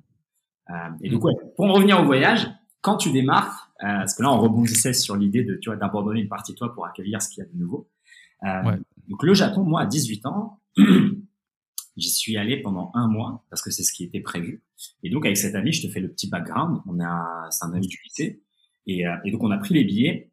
Et quelques mois ou quelques semaines après avoir acheté les billets, euh, il y a eu Fukushima. Je sais pas si tu te rappelles, c'était en 2011. La centrale nucléaire. Ouais, et donc, euh, bon, il y avait un timing. Ah ouais, je te jure, il y avait un de ces climats en France quand il y a eu ce truc-là. Et, euh, et donc là, mon, mon ami de l'époque et moi-même, on est fils de maman célibataire. Tu as tous les deux. Donc en gros, nous, on doit convaincre deux mamans de laisser partir leurs deux fils, tu vois, de 18 ans, dans un des pays le plus loin de la France. C'est-à-dire qu'il y a 9 heures ou 10 heures de décalage horaire. C'est-à-dire que si tu pars, tu pars. Oublie l'idée de venir instantanément. De... Il y a un accident, c'est mort, c'est fini. Tu vois, donc il y a tout ça qui rentre en compte. Et pour des mamans qui t'ont élevé seule, c'est une déchirure, tu vois. Donc ça, c'est ah la tu vois, que tu vis. Et, euh, et, donc bref, on arrive à les convaincre. Et donc on, on s'embarque pour le Japon. Et comme je te disais, moi, c'est là-bas où, à 18 ans, j'ai pris une claque. Quoi. Je me suis dit, mais attends, là, tiens, un truc tout simple, euh, c'est quelque chose que je me rappelle. Euh, là-bas, j'arrive, on me dit, euh, tu t'appelles comment et d'où viens-tu? Et je disais, bah, je m'appelle Sim et je suis français. Et bah, c'est tout. Il n'y avait pas d'autres questions après. Tu vois. Là où moi, en France, à Paris, dans mon propre pays, on me disait d'où viens-tu? Et c'était souvent en fait quelles sont tes origines euh, ethniques? Oui. Ouais. J'avais ouais. problème avec cette question. Tu vois, ça me gêne pas de répondre, mais c'était toujours quelque chose que j'avais remarqué. Euh, et je me suis dit, mais pourquoi en fait la réponse "je viens de Paris" ne te suffit pas? Pourquoi tu veux savoir le reste? Sachant que moi personnellement, je m'en fous en fait. Tu vois? Donc après, je me suis dit, bah ça se trouve en fait c'est moi. Moi, j'ai pas été élevé dans l'idée de demander des choses de la vie privée des gens directement. Tu vois? Tu vois, je vais pas dire, mais c'est quoi tes origines? Tes parents, ils viennent. Mais en fait, ça, ça te regarde pas. Quoi. Enfin, c'est pas important, tu vois? Ouais, tout à fait. Tu vois, j'ai pris ce réflexe-là, même pour le reste, en fait, pour le travail. Moi, je m'en fous du travail des gens. C'est pas important, tu vois. À part si c'est un truc, t'as envie de me partager, oui. Je vais pas arriver à dire, ouais, c'est quoi ton travail? Moi, enfin, je m'en fous. En fait. J'adore, j'adore. Tu vois? Par contre, qui tu es, ça, ça m'intéresse. Euh, voilà. Et, donc, euh, moi, je préfère, par exemple, rencontrer quelqu'un de nouveau, pas demander le prénom, justement, directement discuter. Et tu sais, au bout de deux heures, tu fais, hey, by the way, tu vois, c'est quoi ton prénom? Et comme ça, on se revoit. Mais sinon, bah, je vais pas m'emmerder à demander ton prénom, d'où tu viens, etc. Alors que ça se trouve, on va passer une heure euh, ennuyante à mourir et je vais jamais te revoir. c'est ah, clair. Tu vois, donc je préfère baser mon, c'est pas un jugement, mais baser ma mon ouverture de cœur sur quelque chose qui est euh, qui est nourrissant immédiatement, quoi, qui est concret et qui est qui est utile. Tu vois, et tu dis, ah, est-ce que cette personne, je passe un bon moment avec elle ou je ne passe pas un bon moment avec elle? Auquel cas, tes antécédents, tous tes tags. On n'est pas des produits, tu vois. C'est comme si tu demandais ton mm. identifiant, ton code barre, tu vois. Moi, ça me, ça met question, tu vois. Oui, d'où viens-tu? Non, mais tes parents, d'où ils viennent? Mais en fait, c'est. On s'en fout, en fait. Au Japon, c'est pour ça que je te disais le côté, euh, ils ont pas la même grille de lecture, en fait. C'est-à-dire que pour eux, c'est, on est japonais, et tout le reste, vous êtes non japonais. Vous êtes égal, tu vois, vous êtes tous pareils, tu vois, vous êtes dans la même ligne. Et donc moi, je me retrouve avec un pote à ma gauche euh, qui est, je sais pas moi, noir américain, une pote à ma droite qui est euh, genre bronzé colombienne, un pote derrière qui est rouquin irlandais. Mais eh, vous êtes tous dans le même sac, tu vois. Et donc en fait, ça, c'est un truc de fou parce que nous, ça nous unit encore plus. Et donc tu te dis, mais attends, c'est fou parce que moi, dans mon propre pays, je t'aurais dit, bah toi, t'es le rouquin irlandais, lui, c'est le noir américain, euh, l'autre, c'est le congolais. Alors qu'en fait, si on se déplace tous dans un autre pays, on est la même chose. Et donc au final, ça te, mm. tu dis, ah mais attends, mais en fait, et si dans le monde entier, on serait pas déjà tous la même chose en fait, tu vois, on serait pas tous, euh, tu vois, c'est ça un peu l'idée. Ça fait, ça fait, mais c'est vrai que quand tu le vis, et eh ben en fait, ça te, ça te fait redescendre. Surtout à, surtout à 18 ans, c'est une sacrée claque. Mais ouais, c'est un truc, c'est presque philosophique, tu vois, ça te fait te rendre compte que ça. tu traites les gens comment toi aussi, tu vois? C'est-à-dire que moi, je te mm. donne l'exemple des, des, questions qu'on pose, et moi, c'est un vrai travail après de, de, réflexion personnelle. Et moi, comment je traite l'autre en fait? Est-ce que je ne pose pas aussi ce genre de questions? Est-ce que je mets pas l'autre dans, dans la gêne, dans l'embarras, dans un carcan? Pourquoi je lui impose ça? Qu'est-ce que j'essaye de rejeter en moi sur l'autre, tu vois, parce que c'est souvent ça, c'est quelle projection ouais. en train d'imposer à l'autre? Pourquoi en fait? Est-ce que moi j'accepte pas justement toutes mes dimensions? C'est peut-être ça le problème. C'est-à-dire que si moi je te demande à chaque fois tes origines, c'est parce que moi en fait j'accepte pas réellement qui je suis. Et moi en fait, à démarrer plein de questions comme ça, et justement là maintenant que je le vis, pourquoi je te dis que moi je m'en bats les steaks de toutes ces questions-là? Parce qu'en fait réellement, moi je suis en paix avec moi-même, avec toutes les dimensions que, que je suis. Tu vois, donc ça m'intéresse pas en fait. Et souvent c'est ça. Les questions qui t'intéressent ou que tu penses être utiles ou importantes, c'est parce qu'en fait, en toi, il y a pas des choses, il y a des choses qui n'ont pas été résolues. Tu vois. Typiquement, tu demandes à mmh. quelqu'un, c'est, c'est l'exemple classique, c'est le mec, il y a un mec qui est millionnaire ou milliardaire, il va jamais demander à quelqu'un d'autre combien tu gagnes. Il en a rien à foutre. Tu vois. Ouais, ouais. Et ben c'est la même chose. Toi, là, l'exemple, c'est un exemple classique du compte en banque. Mais si le compte en banque de ta vie, il est plein, plein d'expériences, plein de relations, plein d'aventures, tu demandes jamais aux autres en fait ce qu'ils sont, parce qu'en fait tu t'en fous. Tu vois. Au contraire, tu vas être plutôt dans le service et dans l'écoute. C'est-à-dire, bah, comment je peux t'aider? Parce qu'en fait, moi, mon, mon, ma jauge, elle est pleine déjà. Elle est pleine d'aventures, elle est pleine d'histoires, elle est pleine de, de, de, leçons de vie, elle est pleine de sagesse. Et ben, mon premier réflexe, ça va être de te servir, ça va être de t'écouter toi, parce que moi, j'ai rien à, c'est pas que j'ai rien à ajouter, mais c'est que j'ai pas de trou à combler. Tu vois, je suis déjà dans ma voie, dans mon, tu vois, dans mon ikigai pour, pour reprendre un mot japonais. Tu vois, je suis déjà dans ma mission de vie. Donc en fait, le reste, je suis là que pour servir. Et tu vois, ce premier petit échange au Japon, c'est le premier truc qui m'a mis une claque. Tu vois, avant euh, tous les délires que tu vas voir sur Arte, tu vois ça, il y a aucun documentaire Arte qui va te l'apprendre. Tu vois. Sur, ouais, ouais, sur Arte, on te sort le classique, le Japon entre modernité et tradition. c'est oui, c'est tout le temps ça, c'est tout le temps ça. Tokyo, Kyoto, merci, au revoir. C'est parti. ah, exactement. C'est ça. Il te montre une meuf euh, geisha qui est dans les rues de Tokyo entre des voitures Tesla et tu dis waouh, c'est vraiment euh, modernité. Alors que pas du tout. Moi, je suis resté deux ans et demi, plus de deux ans et demi au Japon. Avec geisha, j'en ai vu peut-être une fois dans ma vie. Tu vois. comme ça dans la rue entre deux Tesla et non, non, non, ah, c'est pas ça la vie. mais donc voilà, moi c'était euh, c'était ma première expérience, ma première claque, tu vois. Et après, il y en a plein d'autres qui, qui sont suivis. Euh, mais ouais, le Japon, ça m'a ça m'a vraiment déverrouillé, bien plus sur le l'aspect justement cet aspect euh, émotionnel et cet aspect identitaire plutôt euh, de développement de, de, de ma propre identité, de ma propre personne. Ça m'a vraiment permis de justement trouver un vocabulaire pour mettre enfin toutes ces idées et ces intuitions que j'avais, comme je te disais tout à l'heure, sur le caméléon, etc., avec mm, mm. vrais mots. Et, euh, et après, moi, étant quelqu'un, comme tu, comme tu sais, qui fonce pleine balle, et ben, au bout d'un mois, je parlais japonais. Au bout d'un mois, je m'étais. Putain, ça, c'est, ça, c'est pas rien quand même, hein, parce que parler un, en un mois, parler anglais, déjà pour certains Français, parce qu'il faut le dire quand même, les, le niveau en, anglais de, la plupart des Français est assez dégueulasse. mais, mais, mais, là, on parle pas d'anglais en plus, on parle de, japonais, quoi. Donc, euh, il y a tout qui est différent. Donc, euh. mais encore une fois, pour te dire à quel point, justement, cette idée de qu'est-ce que tu es prêt à abandonner, même le temps, un temps très court, pour accueillir quelque chose de nouveau. C'est-à-dire que, tu vois, moi, je te dis ça pour aussi donner, euh, donner une nouvelle vision et permettre aux gens de remettre en question certaines choses, notamment l'apprentissage des langues l'apprentissage des langues, c'est pas quelque chose qui, en tout cas à mon sens, devrait être académique et devrait être protocolaire. Pas du tout. Les langues, c'est quoi? Le langage, c'est quoi? C'est comme le, mouvement pour le corps. Le mouvement est le langage du corps. Donc nous, la parole, c'est le langage quoi? C'est le langage des idées et des émotions. Donc, si tu veux apprendre une langue, apprends par l'émotion, par l'idée, par le contexte. Donc voyage, mets-toi dans une situation qui va te forcer en fait à capter une nouvelle information. Comme quand on est petit, pourquoi on apprend? Si rapidement. Et jusqu'à maintenant, on étudie encore comment les bébés apprennent les choses, tu vois. Et, euh, et ben c'est parce qu'en fait, il y a un impératif, il y a un besoin, il y a une nécessité, il a besoin de communiquer ce dont il a besoin. Et donc, tu prends un enfant, peu importe l'enfant, tu le mets dans une famille, peu importe la langue, il va apprendre cette langue-là. Et justement, dans les familles qui ont plusieurs langues, il apprend toutes les langues, le petit. Et moi, ça a été mon cas. C'est pour ça que très tôt, en fait, j'avais déjà trois langues, tu vois.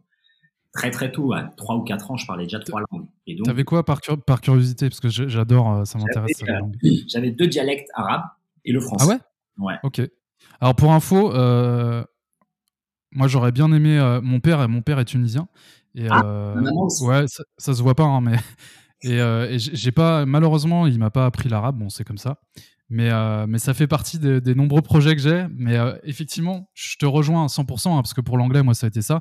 Ouais. Euh, j'ai fait des études d'anglais, machin, truc, à la, à la, fac, machin. Et puis après, on est parti s'expatrier en Angleterre avec ma chérie, ouais. Avant la Nouvelle-Zélande. Et là, on a fait. Mais en fait, on est des brels. et en fait, en une semaine, on avait pris, appris beaucoup plus qu'en qu qu deux ans, tu vois, de exact. fac. Donc c'est exactement ce que tu dis en fait. C'est enfin, voilà. Et ouais, en fait, ça n'a pas de sens. C'est-à-dire que euh, en théorie c'est utile, mais en pratique ça sert à rien. Tu vois, c'est le sport. Le sport, va lire un bouquin de préparation physique. En théorie c'est utile, en pratique ça sert à rien en fait. Va soulever des poids et va trouver voilà. toi-même. Tu vois ce qui se passe. Et c'est pour ça que les langues c'est c'est souvent comme ça. Et je pense que comme tu dis, en France, on a une réputation à l'étranger. Hein. Pour ça, et ceux qui voyagent peu, euh, sachez-le. Hein. Vous allez voyager, vous allez vous prendre toutes les remarques des étrangers. Ah ouais. En anglais, on est nul. On est nul. Alors, il y a une partie de la population qui trouve ça sexy, attirant, etc. Mais cette partie de la population se fait de, elle se fait peu nombreuse. Putain, on peut pas travailler avec ces mecs-là. Ils sont insupportables. Ils veulent pas faire d'efforts. C'est trop ça. On est une plaie. Hein. On est une... à ce niveau-là, on est des, des plaies. Quoi. On est connu, quoi. On a une réputation. Et donc voilà. Après, euh, les autres langues aussi, ça n'y échappe pas. Tu vois, moi, j'avais beaucoup d'amis français au Japon. Euh, même après 10 ans, ils apprenaient pas le japonais. Ils se disaient, ouais, c'est quoi, moi, je m'en fous. Je vais m'en sortir avec un niveau euh, franglais dégueulasse. Mais je m'en sors, tu vois. Et donc, on a cette réputation un peu ouais. justement trop attachée avec, à, à ce qu'on, à ce qu'on est déjà, tu vois. Et, à, mmh. et malheureusement, comme on a cet attachement, on impose à l'autre notre vision du monde. Et on se dit, bah, c'est à toi d'apprendre le français. Tu vois. Même si on le veut pas. Ah oui. Et moi, en fait, j'ai, bah, comme toi, tu vois, c'est-à-dire que moi, je suis, euh, si je me déplace quelque part, si je fais cet effort, euh, c'est à moi de, de, continuer en fait dans cette voie-là. J'ai, je pourrais jamais demander à quelqu'un de, de, me servir, alors que c'est moi déjà qui fais tout cet effort-là. Tu vois. Autant, autant y aller pleine balle, quoi. Autant foncer et aller jusqu'au fin fond du fond, qui est j'apprends la langue, tu travailles, tu vis, voilà. euh, tu as des relations, euh, et jusqu'à même tu rêves dans la langue et tu ris dans la langue. Et là, c'est bon. Pour moi, c'est bon. Si t'arrives à rêver et à rire, c'est terminé. Tu es, euh, t'as déjà fait le, le max. Après, c'est à eux de venir. Tu vois Mais je te rejoins, je te rejoins à 100%. Quand tu rêves dans la langue, c'est que t'es es arrivé au bon. Ah, t'es arrivé. T'es bon là, t'es bon. Ah, je te jure. Et donc, euh, ouais. du coup, moi, le japonais, ça a été, ça a été ça, quoi. Un mois de d'immersion totale avec cet ami. Bon, après, voilà, t'es jeune, euh, t'as aussi cette énergie, t'as pas de responsabilité. Bref, tout le monde pourra trouver l'étendue des, des, excuses classiques. Et ce qui est vrai. Et oui, t'as 18 ans, t'as pas de responsabilité, t'as ça, t'as ça, t'as ça, t'as de la chance, t'as une maman qui t'a offert un voyage. Oui, très bien, tu vois. Après, ça vient aussi avec une contrepartie. Tu vois, moi, j'ai jamais de vacances, jamais de voyage. J'ai fait plein de petits boulots. Euh, j'ai toujours gagné mon argent seul. Donc, voilà. Donc, il y a, y, a, puis... il y a tout un background derrière où, tu vois. Et, et puis, la chance, entre guillemets, tu l'as saisie. Tu aurais pu ne pas la saisir aussi. Exactement. Donc, euh, voilà. C'est exactement ça. C'est-à-dire que, euh, comme tu le dis, il y a, pour moi, c'est pas qu'il n'y a pas de chance, mais c'est qu'en fait, on a tous un jeu de cartes à la base, tu vois. Et ce jeu de cartes, c'est après, c'est à nous de l'exploiter tu peux aller remonter le, le, le discours de la chance. Il, il, est toujours un discours pour moi qui, qui ne mène nulle part et qui est pas utile au développement parce que tu vas remonter la chaîne et arriver à des trucs, à, à tous les trucs les plus malsains et tu vas toujours pouvoir trouver quelque chose. C'est-à-dire que même quelqu'un qui te fait ce discours, oui, mais t'as de la chance, t'as de la chance, t'as de la chance. Si tu le retournes la question, eh ben tu peux le détruire en fait en lui disant oui, mais regarde, toi t'as de la chance, t'as deux pieds déjà, t'as deux mains, mmh. t'as des yeux qui voient, t'as des oreilles qui écoutent, t'as, as déjà de la chance. Et donc l'idée, c'est pas de regarder tous les trucs euh, qu'on a et tous les privilèges qu'on a, mais au contraire, change la lentille et te dis, bah, gratitude en fait pour tout ça. Maintenant, c'est de mon devoir de l'exploiter. C'est ça le truc. C'est-à-dire que si t'es né avec deux jambes en moins ou deux bras en moins, t'as déjà des cartes qui, qui peut-être dans un développement holistique, bah t'as moins de chance, littéralement, t'as moins d'opportunités. Mais par contre, mmh. si toi t'as déjà tout ça et que t'en fais rien, et ben là moi je te pose la question, je te dis mais alors à quel point exploites-tu ton, ton potentiel que tu as déjà? Tu vois, là, on parle même pas encore d'argent dans le compte en banque, on parle juste de santé physique et mentale. T'as pas Alzheimer, t'as pas de Parkinson, T'en es où là, tu vois? Moi, j'ai des amis à 15 ans qui ont été diagnostiqués d'opérations, de, enfin de, de, maladies dégénératives de la colonne vertébrale. Ils s'en sont sortis, tu vois, et après ils sont devenus athlètes professionnels. Enfin, je veux dire, il y a des trucs comme ça qui existent aussi. Nous, on n'a pas tout ça, et donc euh, à toi d'exploiter aussi la chance que tu as. Et donc, euh, on a tous justement cette chance-là, on a tous cette cette énorme chance, surtout si on est né en France. Toi, comme tu le sais, le passeport français, c'est une mmh. chance monstrueuse. Et les gens qui ne voyagent pas, ils le savent pas. Mais moi, tu vois, j'étais au Brésil, j'ai vécu au Brésil je devais accompagner des combattants euh, aux États-Unis, tu vois, dans la cage, etc. Et là, une des combattantes que j'accompagnais, Malilia, elle m'a dit vas-y Slim, tu viens dans la cage euh, et tu m'accompagnes quoi. Je veux que tu me fasses, euh, tu me fasses, tu, me fasses faire la sèche et que tu sois dans la cage avec moi. Je dis bah très bien d'accord. Je prends mon portable, je me connecte à internet, je fais visa États-Unis, je remplis toutes mes informations. Deux jours après, je l'ai. Elle me dit quoi T'as déjà ton visa? Ça m'a pris un an pour avoir mon visa. Un ça m'a pris huit minutes avec mon téléphone parce que j'ai un passeport français. Elle, elle est brésilienne, ça prend un an de vérification et ils doivent se déplacer à des ambassades physiques. Nous, en France, tout Internet, t'as des visas. Au ouais, Japon, t'as trois mois. T'arrives, t'as trois mois de gratuit, tu vois, directement, t'as 90 jours. C'est des trucs de ouf. Ici, pour 88 euh, euros, t'as 60 jours. Oui, je me rappelle. Euh, ouais, ouais, ouais. C'est et les gens ils se disent non mais moi je peux pas voyager et tout, tu comprends. Mais non, je comprends pas. En fait. je comprends pas du tout. Ouais, c'est clair, non, je comprends pas. L'aventure du voyage, justement, elle, elle, vraiment te permet d'en apprendre tellement en fait sur la chance, euh, clair. le sens justement le les, les, les, le cadeau en fait qui t'a été donné. Après, évidemment, quand tu plonges et que tu fais des voyages qui sont un peu plus euh, dans des endroits encore plus difficiles, etc., tu te rends compte de bien plus, bien évidemment. Mais rien que sur des petites choses comme ça. Le, mais le fait d'être simplement en Europe et de voyager comme ça en train, quoi. Tu vas en Suisse, en Hollande, en Italie. Moi, j'ai des amis ici, Thaï, c'est pas possible, en fait. Ils se disent, mais gros, moi, pour aller même au Myanmar, ça me prend un visa. C'est le pays d'à côté. Et nous, en fait, on marche et on est dans un autre pays, quoi. Tu vois, l'espace Schengen, c'est des trucs, on s'en rend même pas compte. Et donc, si t'as pas, si t'as pas 23 euros pour aller dans un pays voisin, ou 37 euros ou avec les tous les blablacar, les ce que tu veux. je veux dire, au bout d'un moment, tu sais, le voyage, euh, c'est pas aller aux États-Unis et à New York. Hein. Le voyage, c'est aussi euh, déplacer dans une ville de France. Moi, j'ai fait des allers-retours entre Paris, Tours, Lyon, Toulouse, mais quasiment tous les trois jours. Tellement c'était pas cher et avec la carte, bah, tu sais, c'est presque gratuit, quoi. tu le fais en train. Ouais, c'est clair. Et t'as toujours un mec, 15 balles, blablacar, tu fais genre 8 heures de route, tu tapes des barres et après t'arrives dans un... Enfin, je veux dire, il y a toujours moyen de, d'y arriver, quoi, tu vois, et d'avoir cette expérience du voyage. Et c'est dans ton pays. Et après, pour, euh, tu vois, pour le, là, t'as l'euro, euh, comment s'appelle, le bus? Euh, non, pas le bus, le, le, train, quoi. Ouais, ouais, ouais, le Eurostar ou je sais pas quoi, là. Eurostar, ouais, l'Eurostar à l'époque. Enfin, je veux dire, on a, on a, on a vraiment un luxe incroyable, tu vois, avec les voyages. Et ah, mais clairement. On parle de Nouvelle-Zélande et de Japon, mais là, restons locaux, restons à côté de chez nous. Tu peux vraiment avoir des voyages incroyables en Europe, en Europe de l'Est, peut-être pas maintenant, mais en Europe, dans plein de pays d'Europe, incroyable. Et, et, là, il y aura vraiment un dépaysement et, et un, un, déracinement même, tu vois. Va en Italie et va dans un petit village tu vois, de Sicile, et là, tu vas te manger une claque aussi, du même niveau que moi, celle que j'ai eue ou celle que toi, tu as pu avoir. C'est-à-dire que là, tu vas arriver dans un endroit où ils parlent pas l'anglais, ils parlent que leur langue, et même pas leur langue, ils parlent un dialecte de leur langue. mange-toi ça, tu vois. Et reste et apprends un dialecte italien que quand tu iras à Rome, et eh ben eux ils te diront putain mais toi t'es un local. Et là tu diras c'est bon j'ai fait l'effort, tu vois. Et là t'as ouais, un vrai sentiment d'accomplissement et qui vient nourrir ce qu'on disait tout à l'heure sur la confiance en toi. Ça, ça te donne confiance en toi. Ça te donne vraiment cette à fond, à fond. Tu vois, c'est magnifique. Trop, trop, trop, trop, c'est clair. Ah génial. Eh ben, euh... alors attends, je voudrais revenir sur le Japon un peu. Ouais. Euh, je, je, pense qu'on aura, on, on, va pas pouvoir faire tous les pays, ou alors il faudrait euh, un podcast par pays.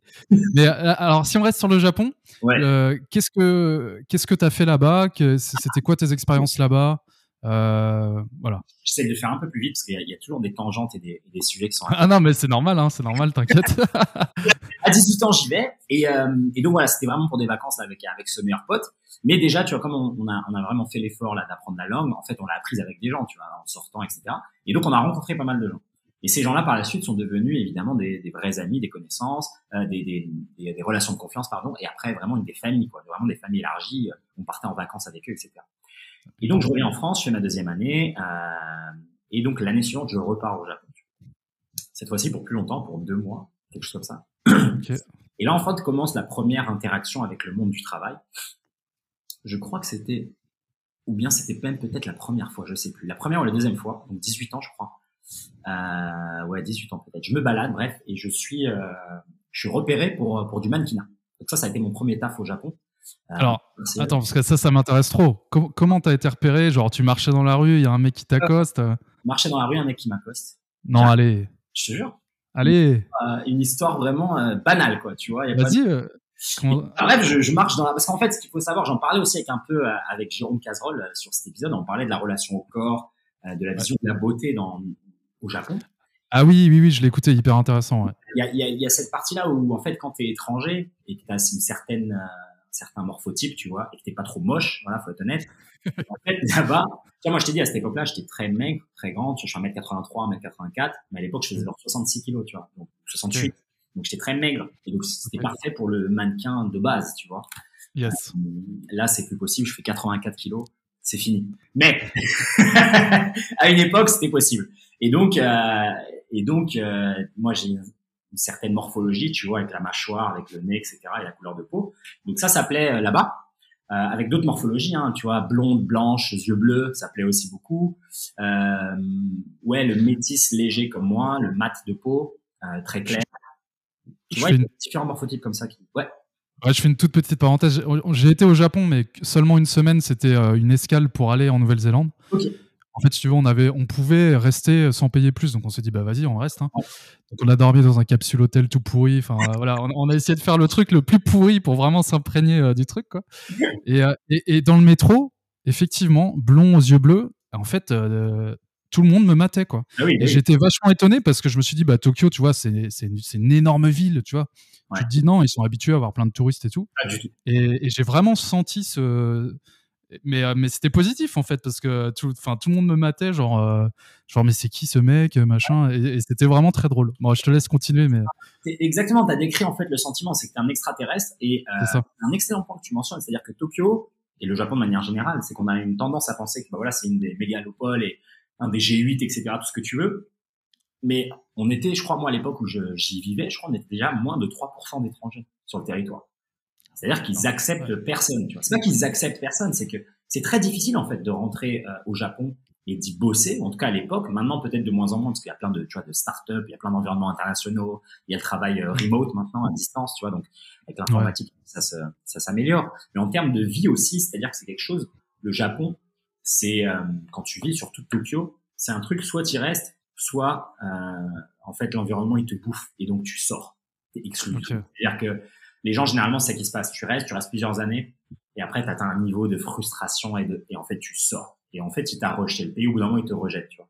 C'est-à-dire que je pense que c'est un pays, il y a, pour certaines personnes, ils vont pouvoir y rester 10 ans, et d'autres, ils vont pouvoir y rester genre 2 ans ou 3 ans max, ils vont pas devoir partir. Et moi, c'est mon cas, tu vois. Notamment Tokyo.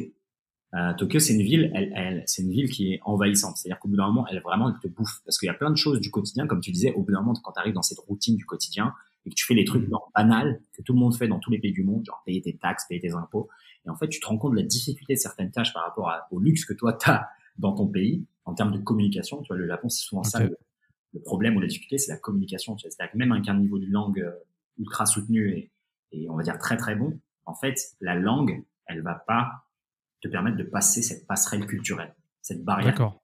Ok. Moi, je suis un gaikokujin, je suis un étranger moi, je suis un Nihonjin, je suis, je suis une personne d'ici. Au bout d'un moment, on va atteindre une limite.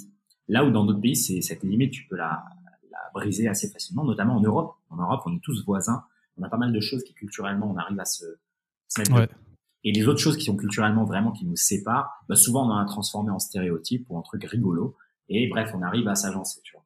Mm. Et là-bas, comme je t'ai dit, tout ton bagage de tout ce comment tu as vécu et tout, tu le dégages en fait. Ça sert à rien parce qu'ici ils ont pas grandi pareil, leurs parents ils, ont, ils leur ont pas appris les mêmes choses et donc en fait tu peux même pas relier te relier avec quelqu'un par rapport à l'enfance, tu vois. C'est-à-dire que moi j'ai hmm. un pote euh, suisse ou allemand, je lui dis ouais tu regardais quoi comme dessin animé à la télé petit, il va me dire Dragon Ball comme moi, tu vois. C'est-à-dire qu'en fait on est déjà pareil, tu vois. Mais là-bas, en fait là-bas il y a rien de commun. L'école, c'est l'école, tu vois, ils ont le, costume, ils, apprennent d'autres choses à l'école que nous on n'apprend pas ils apprennent pas de notre histoire. C'est-à-dire qu'en Europe, bah, tout le monde apprend la guerre mondiale. En gros, c'est ça, quoi. Ouais, c'est ça.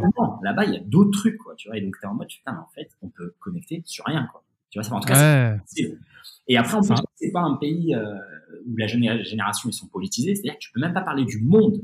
C'est ça qui est ouf, tu vois. C'est-à-dire que tout ce que toi t'as comme repère en termes de culture populaire mondiale, Là-bas, c'est très difficile de trouver un, un quelqu'un qui va pouvoir matcher, surtout nous en France, le débat d'idées. Parce qu'en fait, ils n'ont pas le même intérêt pour toutes ces histoires que nous on a. C'est-à-dire que nous en, France, tu vois, même jeunes, les gens ils lisaient le journal ou ils lisaient les news parce qu'en fait, c'était presque accéder à un statut social plus important dans ton groupe d'amis. C'est ah toi t'es le mec qui connaît les infos et qui arrive à débattre. Mmh.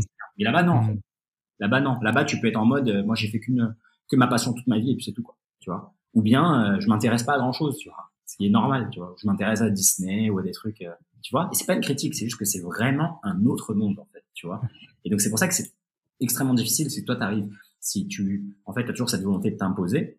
Et je pense que c'est très difficile aussi si tu as uniquement des potes japonais. Tu vois, c'est ce c'est un peu ce qui nous rassemble tous les étrangers là-bas, c'est qu'au bout d'un moment, quand tu vis là-bas, bah, tu, as, un groupe de potes étrangers. Quoi.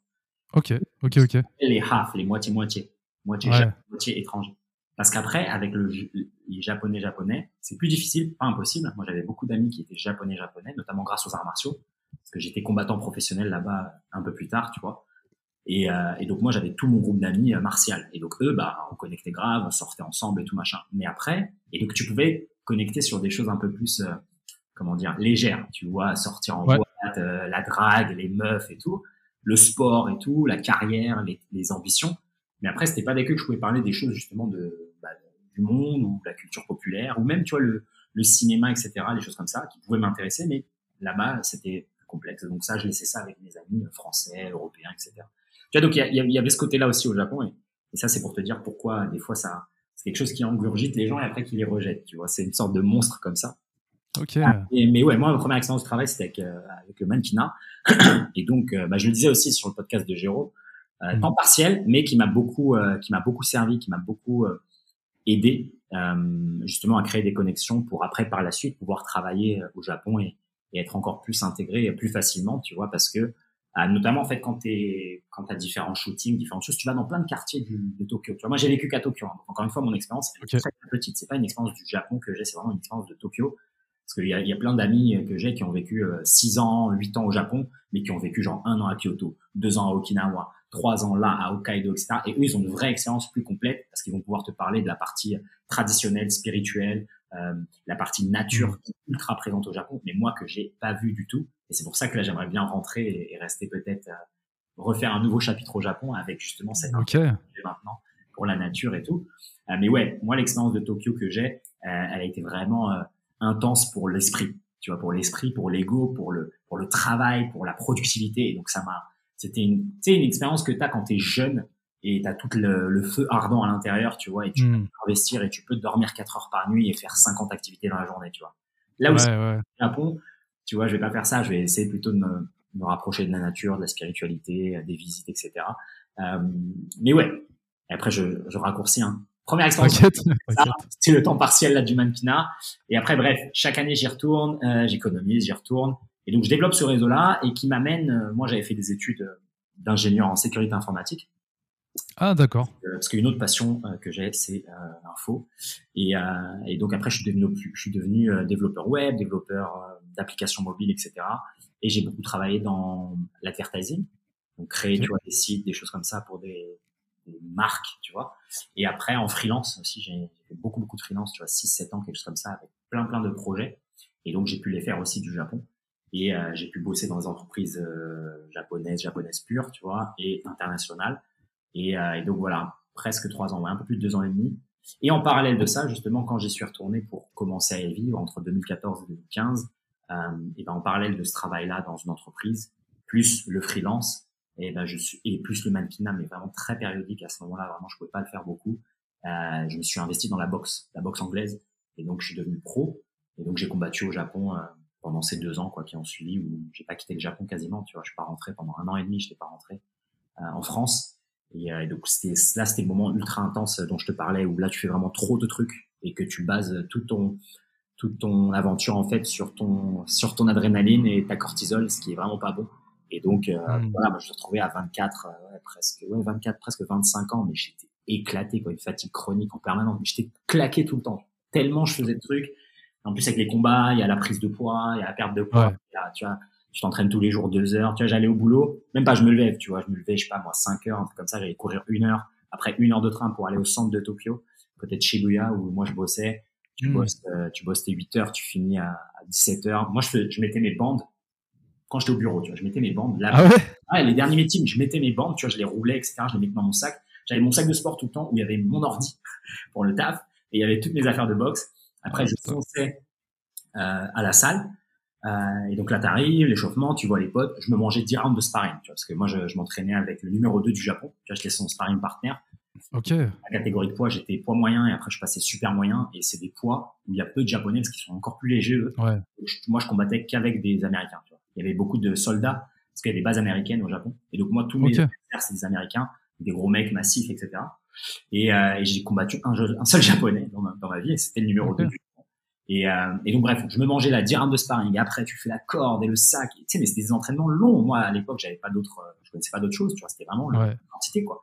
Et donc, des entraînements longs, je finis, je sors, il dit, je sais pas, 22h, 23h. Je vais au bar voir les potes. Et après, soirée, encore une fois. Euh, ah ouais, donc c'était vraiment, euh, ouais, hyper train, intense.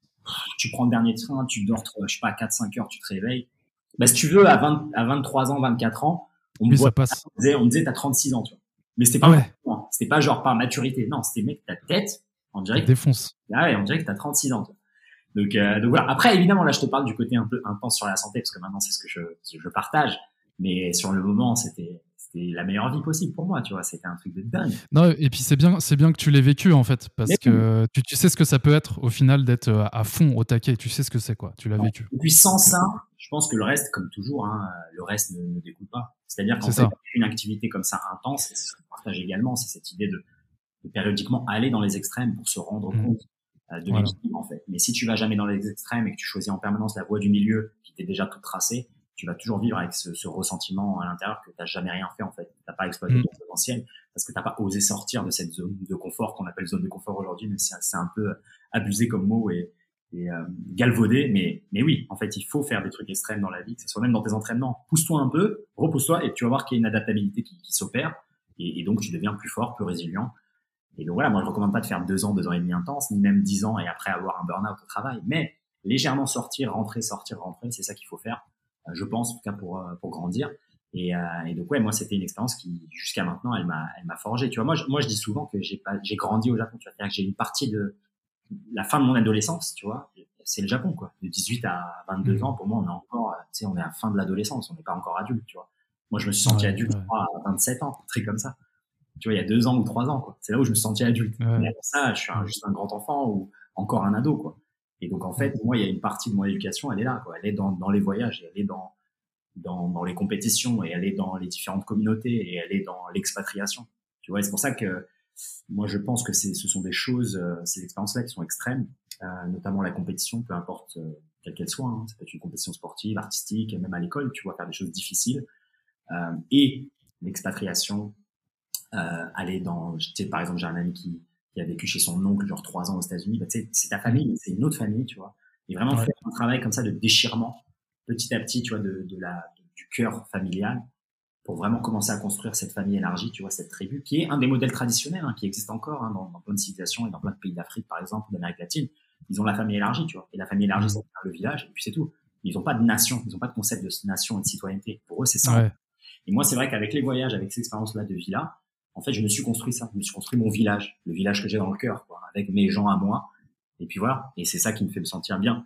Donc, euh, pour accrocher un peu les wagons avec avec le Japon et avec cette idée d'aller un peu dans les extrêmes, ouais, moi c'est ce que je dirais que que, que le voyage, euh, à quoi le voyage ressemble moi dans ma vie, c'est ça, c'est tout le temps ça. Et donc si après on parle du Brésil, de l'Indonésie et des autres pays, c'est ça en fait, c'est à chaque fois ça. C'est à chaque fois tu arrives euh, enfant, tu ressors adulte, tout le temps.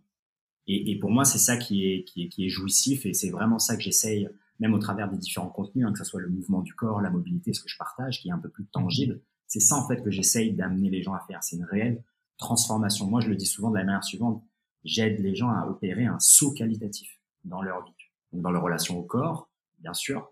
Euh, mais l'idée du saut qualitatif, moi, elle me plaît. C'est vraiment je je passe un niveau, quoi. Je passe un palier.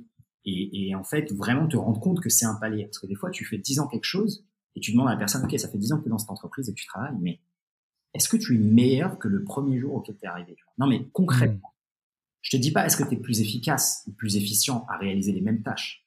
Je te dis juste est-ce que justement tu sais faire plus de choses de meilleures choses, tu as un réseau neuronal plus complexe, tu as plus de compétences? Et après, les gens, évidemment, ils vont commencer à éducorer, ils vont dire oui, mais maintenant je manage des équipes. Ok, d'accord. Est-ce que tu sais jongler avec deux balles ou avec quatre balles? C'est ça que je suis en train de te dire. tu vois? Ouais, voilà, c'est ça. Ouais. Ne parle pas de ce qu'on ce qui a écrit sur ta carte de présentation, de, tu vois. On peut raconter ce qu'on veut, tu vois. Mais concrètement, est-ce que tu sens que de tes mains, de ta tête, tu sais faire plus de choses, tu sais faire d'autres choses? Et souvent, ça, c'est une question qui te terrifie. Parce que remplir des spreadsheets et répondre à des emails jour 1 versus 10 ans et 15 ans plus tard, c'est la même chose. C'est pas parce que les contrats, ils sont à 10 millions d'euros et qu'avant, ils étaient à 1000 euros. C'est la même chose. Tu fais la même chose. Et c'est ça qui est terrifiant, en fait.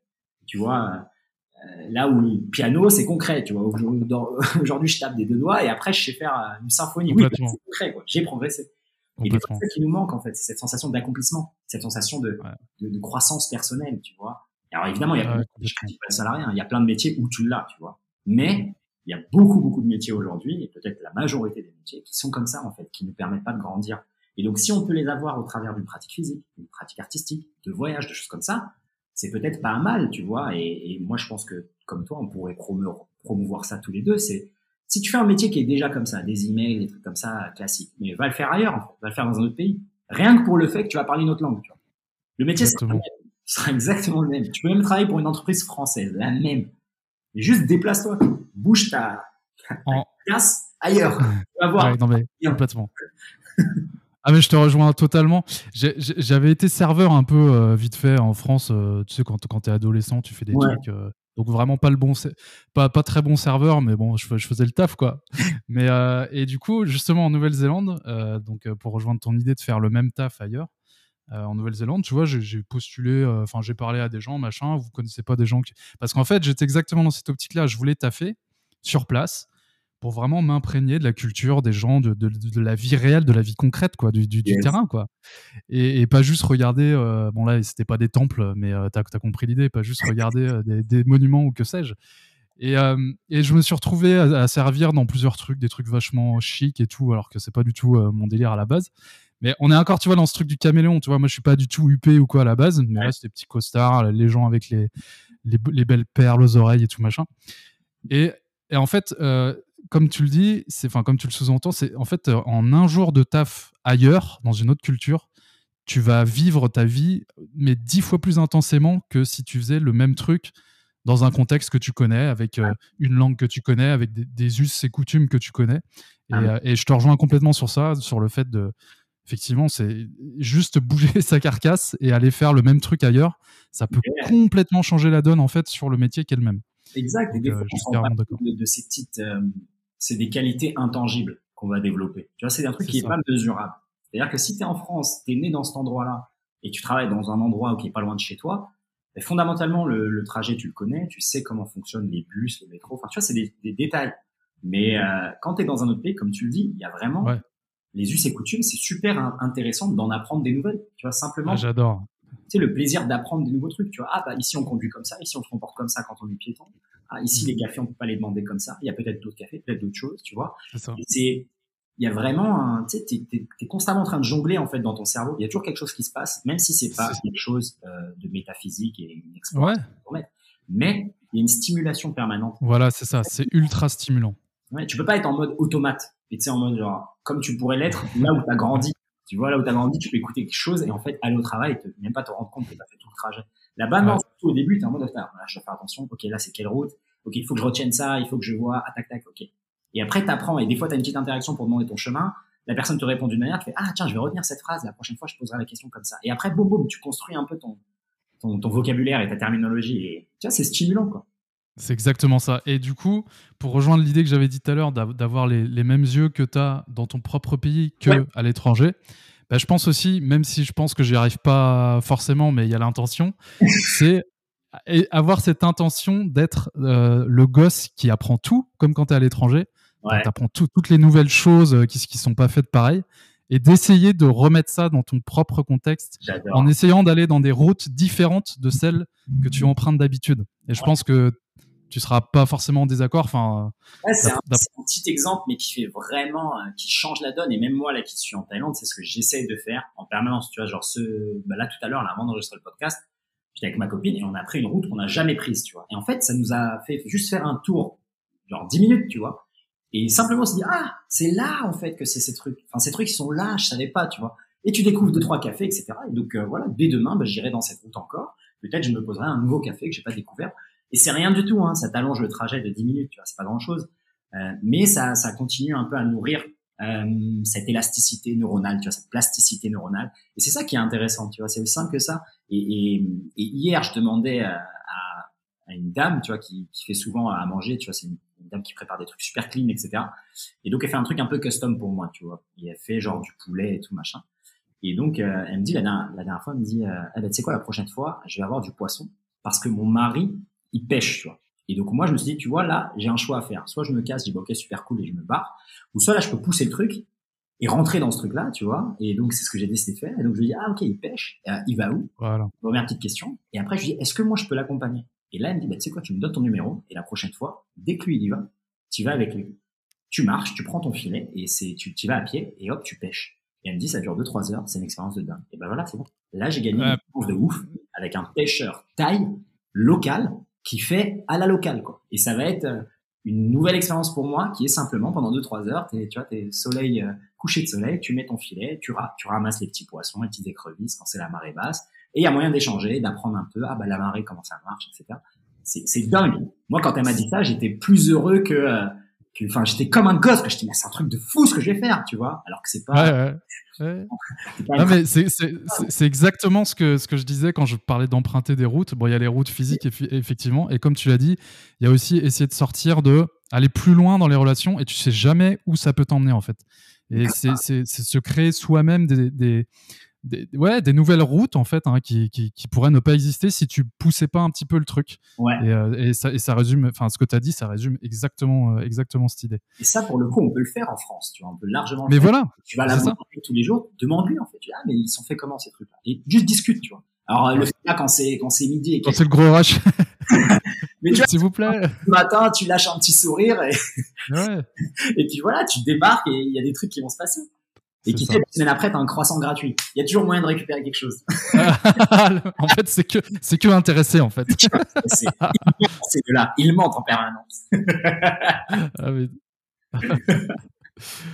bon, magnifique. Euh, bon, écoute, il y, y, a plein de trucs sur lesquels j'aimerais continuer, mais il y a un truc euh, dont je voulais vraiment parler avec toi. Dis-moi. Parce que c'est un sujet qui m'intéresse vachement à titre perso. Euh, je te donne un peu le contexte, tu vas voir où je vais en venir euh, dès que je vais commencer à parler. Euh, perso, j'ai jamais été fan des réseaux sociaux euh, et je te parle à titre personnel. J'ai eu, je crois que j'ai eu Facebook peut-être 5-6 ans après tout le monde, juste pour voir ce que ça donnait. J'ai dû me désinscrire au bout d'un an parce qu'en fait, je me suis rendu compte de plusieurs trucs. Un, ça prend du temps pour rien. Deux, ça prend de la place dans l'esprit. cette place pourrait être utilisée à des choses beaucoup plus créatives, beaucoup plus positives. Et j'ai remarqué aussi que ça écartait les gens plutôt que ça les rassemble, mmh euh, contrairement à ce que, en tout cas, le but premier à la base, c'était plutôt de rassembler les gens, je pense. Toi, je crois que tu as fait le choix de ne pas utiliser de réseaux sociaux, mais c'est même pas pour le côté perso, c'est carrément pour le côté, euh, bah euh, pour, pour, pour, ce que tu pro promeus, en fait, pour tout, tout, ce qui est mouvement et tout. Est-ce que c'est bien le cas? Est-ce que je me gourre déjà? Et, et si c'est bien le cas, pourquoi en fait? Eh ben écoute, c'est un, c'est un peu entremêlé des deux, euh, un peu comme toi, c'est-à-dire que moi j'ai, j'ai eu Facebook pareil, genre 6-7 ans après tout le monde, tu vois. Ouais, même plus, parce que c'est arrivé au collège. Ouais, non, 6-7 ans, c'est arrivé au collège.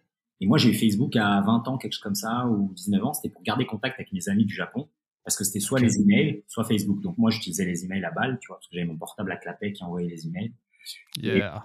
Et, euh, et, après Facebook pour garder les relations du travail surtout. C'était les relations de de ces premières entreprises euh, chez qui j'avais fait des stages, où là j'avais des super potes, et puis je me suis dit, attends, il faut que je sois pote, par exemple, avec les patrons, parce que je, savais que l'année prochaine, j'avais envie de postuler avec, en ayant mon diplôme, en disant, OK, maintenant, c'est bon, je suis prêt, est-ce que je peux postuler comme un, comme un job à temps plein?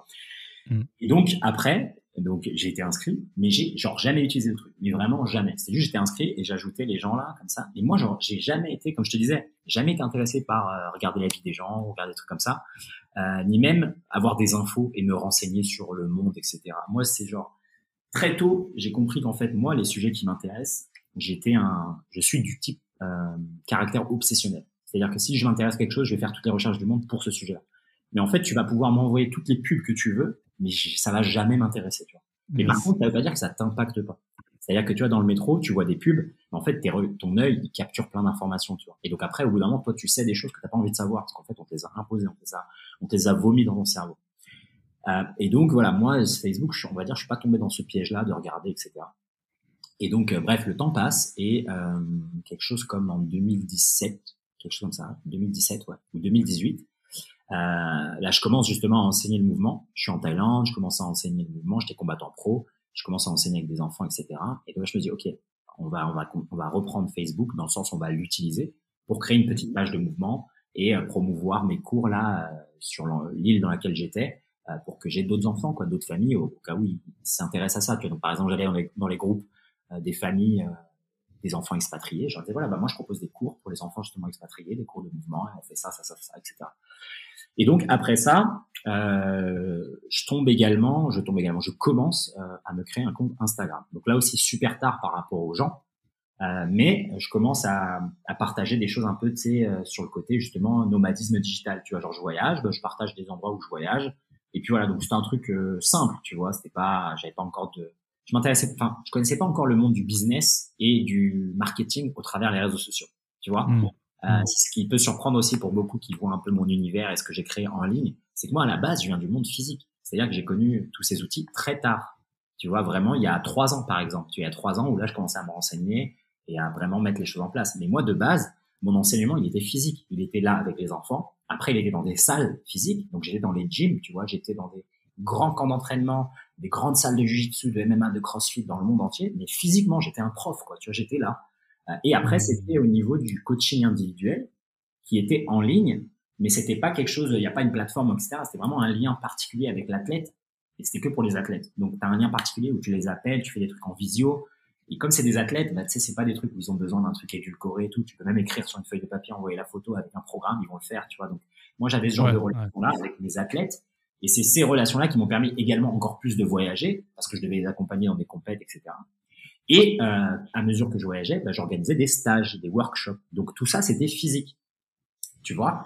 Et donc dès 2018, bah, pour la promotion de ces workshops, comme les salles, elles avaient un Instagram, etc. Bah, moi, j'ai commencé à changer un peu mon mon Insta, qui était juste ma vie à moi et pour mes potes, un peu nomade digital, à justement commencer à partager des petits exos, des routines, des trucs comme ça.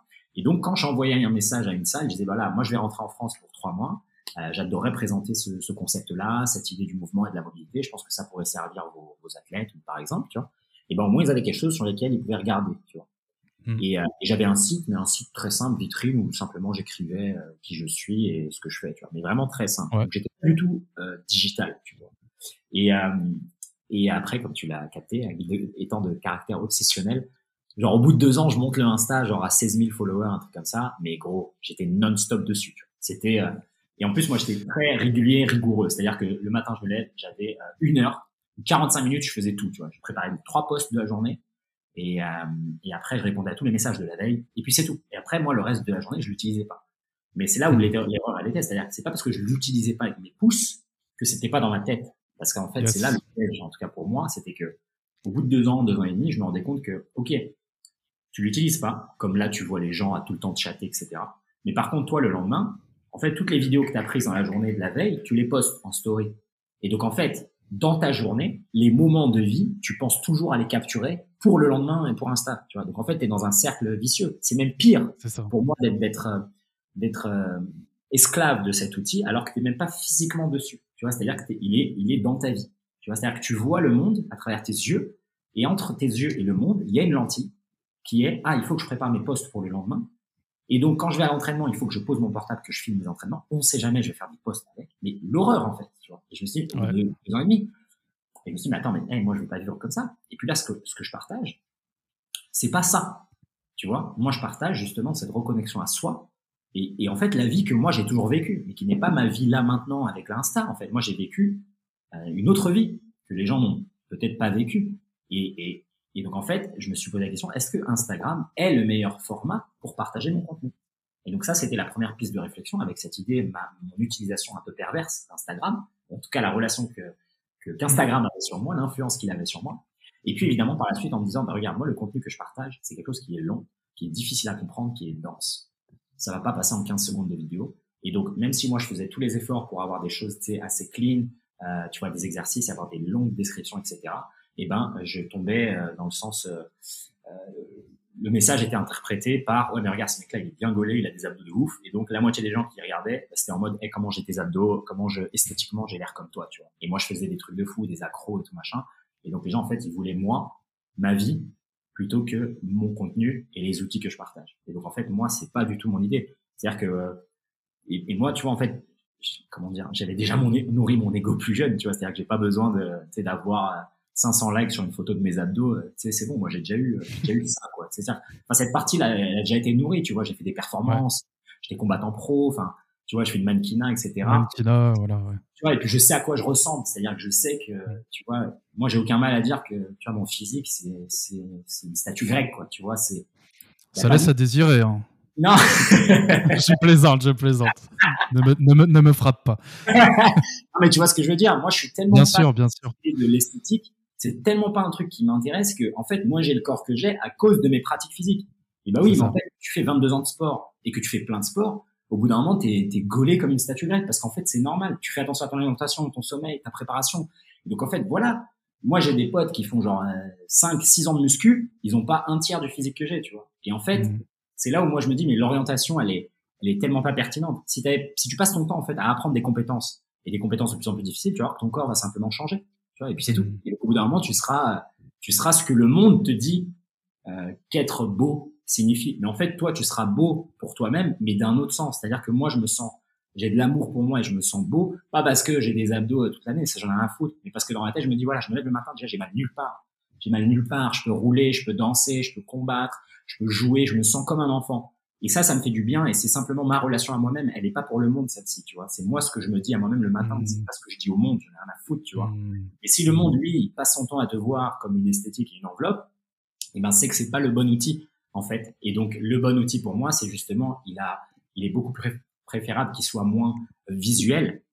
Ou en tout cas, s'il est visuel, il est, on va dire, dans un second temps, mais dans un premier temps, il vaut mieux qu'il soit justement sur la partie intellectuelle, la pratique, la théorie tu vois, et c'est ça qui m'a fait changer justement de Insta et de Facebook, que j'ai quitté en fin 2020, j'ai quitté Instagram définitivement, et euh, 2021, fin 2021, Facebook définitivement.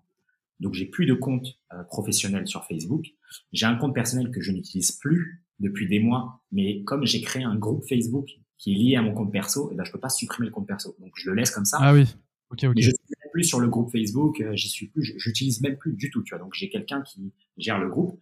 Mais euh, moi, je ne fais plus rien. Tu vois, je vais plus jamais sur Facebook.com ni Instagram.com. Tu vois, c'est pour te dire. Et, et, en fait, et après les Snapchat, TikTok, je suis jamais rentré là-dedans. Ça, c'est encore moins mon délire. Les Twitter et tout, laisse tomber.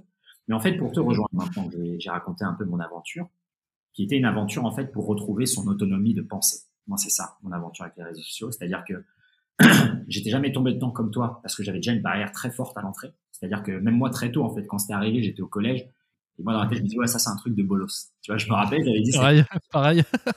je me rappelle, parce que j'avais dit le mot bolos, tu vois. Et je me rappelle, j'avais dit à un bon pote, je lui ai dit, mec, c'est un truc de bolos. N'y va pas. Et on avait MSN Messenger et tout. Et je me suis dit, mais ça, c'est un truc de fou. Oh, viens, on va au foot. Et, et en fait, encore une fois, c'est parce que je pense, en tout cas, moi, c'était mon expérience. Moi, j'étais déjà plein, en fait, tu vois. Moi, tous les week-ends, j'allais dans d'autres villes, j'allais dans d'autres trucs, j'avais fait des championnats d'Europe, j'allais dans d'autres pays pour le foot. Enfin, ma vie elle était déjà pleine et je m'en foutais en fait des gens quoi je les vois au collège j'ai pas envie de les voir ailleurs tu vois et, euh, et, donc j'étais jamais rentré dans cette histoire d'échanger par de manière digitale parce que moi j'étais déjà très ancré dans le physique et puis aussi bah voilà comme tu le en fait quand tu as des passions quand tu fais des choses bah t'as pas le temps en fait c'est juste un truc c'est tellement consommateur en temps que t'as vraiment pas le temps quoi tu vois mm. et, euh, et, après, si tant est que tu t'intéresses pas du tout, tu sais, genre aux news, etc., et à la vie des gens, etc., et que t'es pas, genre, par exemple, une maman qui veut regarder ce qu'elle fait sa fille, et ben au final ça t'intéresse pas tu vois. Et moi ma mère typiquement elle est jamais là-dedans parce qu'elle s'en fout tu vois. Si elle veut savoir ce qu'on fait elle nous envoie un message et puis c'est tout quoi tu vois. Mais euh, moi je, comme tu disais je comprends l'initiative de base de voilà bah c'est tes cousins ils sont dans un autre pays tu peux tu peux voir un peu ce qu'ils font et, te renseigner. Oui mais après évidemment comme c'est devenu une plateforme marketing et publicitaire et ben ça s'est transformé en un, un contrôle de l'attention. Et moi je peux pas donner mon attention comme ça en fait. Mon attention elle est tellement précieuse parce que je veux la donner exactement aux choses que j'ai envie de, de faire et aux personnes à qui j'ai envie de la donner c'est-à-dire que j'ai envie de passer, euh, je sais pas moi, trois heures ou quatre heures avec ma copine en étant là. Pas en pensant à un message que j'ai à répondre ou en ayant une notification. Moi, typiquement, maintenant, c'est devenu presque un, C'est, je suis catégorique. C'est-à-dire que si tu es avec moi et que tu as ton portable, tu dégages. On sera plus jamais ensemble. Mais c'est clair et net. Amis ou mmh. pas. C'est-à-dire que si un portable là pendant qu'on parle, mmh. c'est, mort. Ce sera la dernière interaction qu'on va avoir toi et moi. Tu vois. C'est vraiment, moi je suis à ce point euh, rigide là-dessus. J'adore, j'adore. Parce que c'est une vraie décision. C'est-à-dire que là, la décision que je fais, par exemple là, ce podcast-là, tu vois, je passe deux heures avec toi, c'est une réelle décision, tu vois. Parce que là, pendant ces deux heures, mon portable est éteint, ça se trouve, j'ai un proche qui meurt là maintenant, et donc il peut pas me contacter. Et pourquoi? Parce que j'ai décidé, en mon âme et conscience, de passer du temps ici, de dédier du temps à ça. Donc, peu importe ce qui arrive dans le monde, tu vois, typiquement même avec la mort d'un proche ou avec un accident ou avec quelque chose, eh ben oui, c'est la vie. On a tous des décisions à faire, et moi, je, je, je connais le poids de chacune de ces micro-décisions, et donc, quand toi, tu prends ton portable et tu es dans les toilettes, tu passes une heure sur Insta, c'est ce qui se passe en vrai. Tu prends la décision de regarder une heure Insta au détriment de, ouais, mais pendant cette heure, il peut se passer plein de choses dans la vie que tu vas manquer.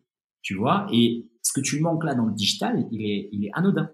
Et donc, vraiment remettre en place, comme tu disais, remettre les, enfin, sur, repenser les questions, tu vois, et remettre en cause les questions qu'on se pose, comme je te disais au tout début, c'est ça, mmh. La question là de comment je dédie mon temps, mon attention, elle est extrêmement importante, elle est extrêmement lourde de, de sens et de conséquences, tu vois. Exactement. Moi, quand je passe une heure à l'entraînement, je sais que ça a des conséquences monstres sur ma santé, parce que je le fais tous les jours, et je le fais quatre heures par jour. Tu vois, donc là, je sais que ma santé physique, mentale, émotionnelle, spirituelle, elle est la résultante de cette décision que j'ai prise tous les jours de ma vie depuis tant d'années. Et là, c'est pareil en fait avec Insta, etc. C'est-à-dire que tu sais, tu, tu, tu regardes 80 Insta dans la journée, tous les jours pendant une semaine, c'est un temps monstre. C'est fou. Moi, c'est presque une trentaine d'heures. En une trentaine d'heures, si tu avais fait, je sais pas moi, de la guitare, tu aurais pu apprendre à jouer de la guitare en six mois, tu vois, avec 30 heures par semaine. Exactement. 30 heures par semaine. C'est presque une, une, semaine de travail complète. Exactement. Imagine à faire de la guitare, ou à apprendre à jongler, ou à apprendre un handstand, ou, euh, je sais pas moi, à faire de la capoeira. Mais les trucs de fou qu'on peut apprendre et qu'on peut se développer. Donc moi, en fait, j'ai pas le temps, tu vois.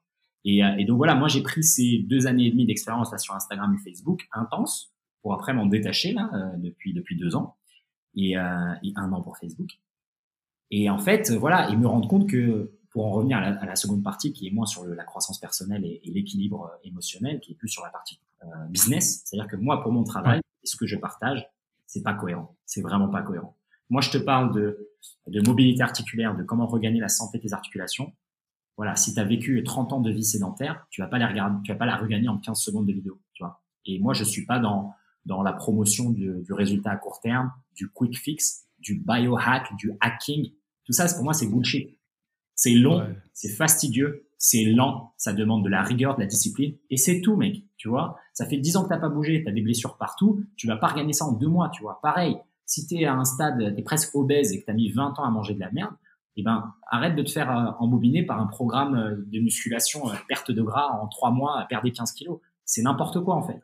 Il y a rien qui est bénéfique dans la vie, qui est jouissif, qui est positif, qui est amélioratif, qui ne se fait en peu de temps. Ça n'existe pas en fait. Ce n'est pas comme ça que la nature fonctionne. Un arbre ne grandit pas en deux semaines. D'accord? Il grandit en des dizaines, voire des centaines d'années. Et nous, on est pareil. D'accord? Les choses qu'on se fait, c'est à chaque fois du travail cumulatif, qui est sur du long et du long terme. Donc si tu as été raide, emprisonné dans ton corps pendant des années, eh ben tu, moi, ce que je te partage, même si le protocole est simple, il est accessible, il peut être euh, mis en place par tout le monde. Ça, c'est mon travail de d'enseignant, de rendre la chose accessible et la chose simple. Mais par contre, tu l'auras pas en deux mois. Ça va prendre des années. Mais en fait, t'engager dans cette aventure, ça demande vraiment à être une, une, phase dans ta vie dans laquelle tu as conscience de l'importance que ça a. Et pour moi, pour partager cette idée-là et ces valeurs-là de longévité, de prendre soin de soi dans toutes les dimensions, de patience avec soi-même, de pardon, d'acceptation et de rigueur et de discipline, et ben ça, ça se fait pas en un petit reels ou un petit euh, petite story sur Insta. Non, ça, ça se fait avec des articles. Des fois, je passe 10 000 mots sur des articles, avec avec des emails quotidiens que j'envoie, avec des podcasts de deux heures, deux heures et demie, euh, deux fois par semaine maintenant, avec euh, plein plein de, de, de contenus additionnels, euh, des, des, échanges que j'ai avec la communauté, etc. Avec toutes les formations en ligne, avec les stages, avec les retraites, moi, ça passe par des contenus qui sont longs, qui sont denses, dans lesquels on a le temps d'échanger et de communiquer. Et donc moi, ça a été vraiment, c'était le dernier clou dans le cercueil pour me dire qu'en fait, les réseaux sociaux, c'est euh, à l'opposé de mes valeurs. C'est-à-dire que moi, je ne veux pas euh, voler l'attention des gens et je veux pas la manipuler. Je suis dans un travail d'éducation. Je suis un travail de partage des connaissances et de la sagesse pour que les gens puissent voilà, appliquer ces connaissances-là, ces connaissances techniques, et les mettre au crible de leur propre expérience pour que eux-mêmes se fassent leur avis. Tu vois, c'est l'idée euh, classique de moi je t'apprends pas, je te donne pas un poisson, je t'apprends à pêcher. pêcher, ouais. Pêcher, ça prend du temps.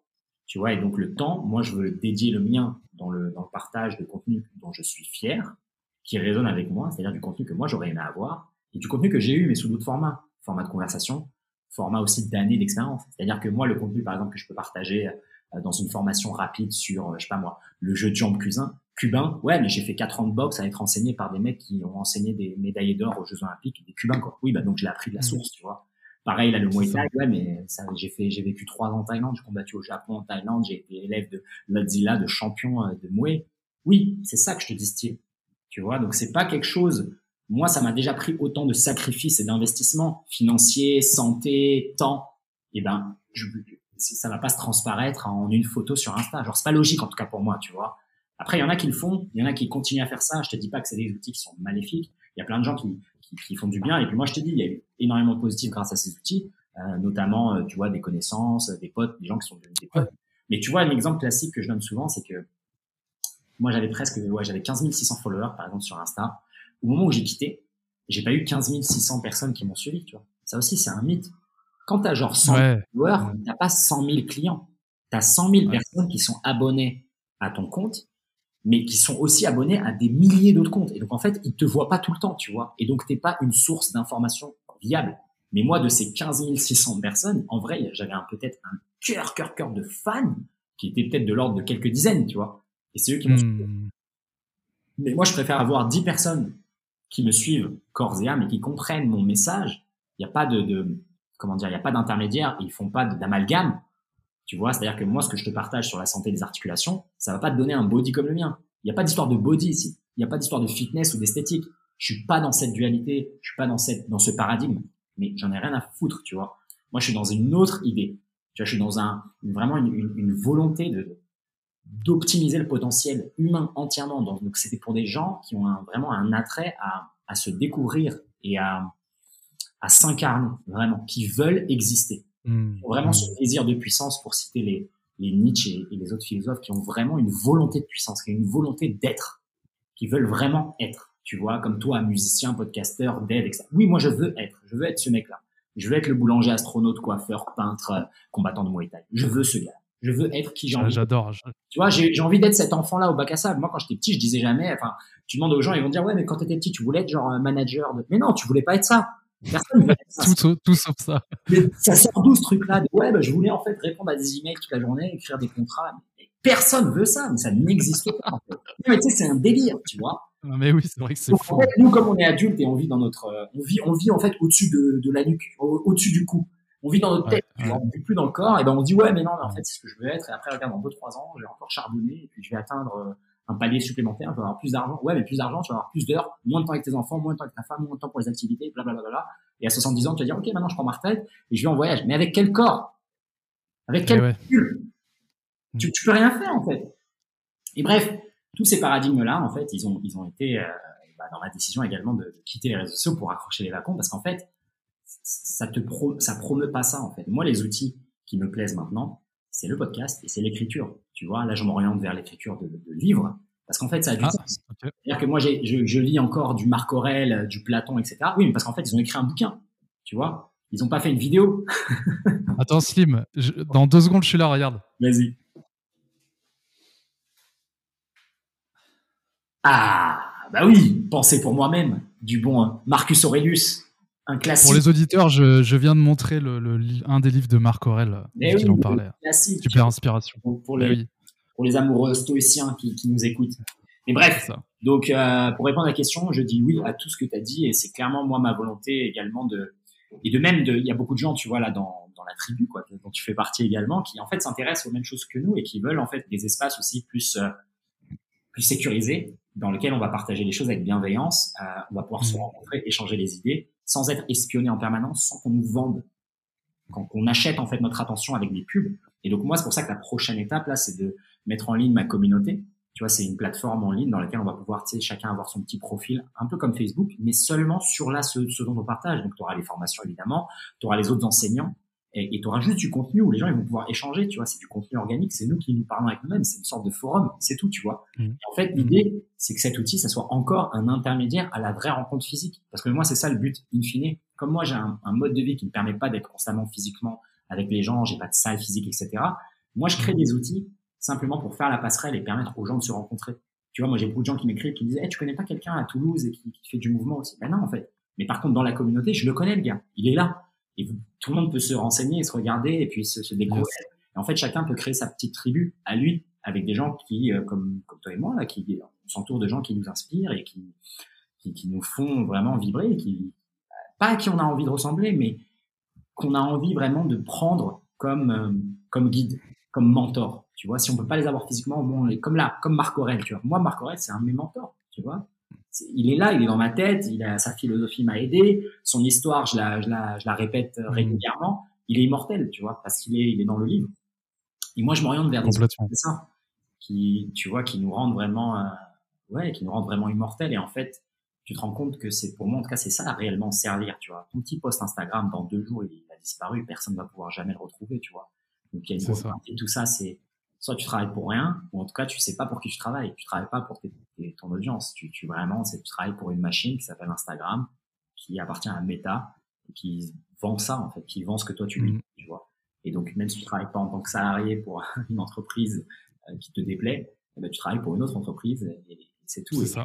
et, en fait, ils t'achètent. Euh, après, c'est voilà, c'est triste à dire. Je, je, sais que tout le monde n'est pas comme ça, évidemment. Tu vois, c'est pas une image. Euh, les gens ne le font pas consciemment, presque. Tu vois, c'est ça qui est le problème aussi. C'est-à-dire que c'est fait des fois sans conscience ou en se rassurant, parce que moi aussi je l'ai fait, c'est-à-dire que tu peux te dire, ouais mais t'inquiète, c'est qu'un outil, je fais ça pour simplement partager le message. Oui, mais c'est pas ce que tu fais réellement, parce que si tu penses et si tu filmes en permanence les choses, c'est que t'es pas dans le moment en fait, tu vis pas les choses. Exactement.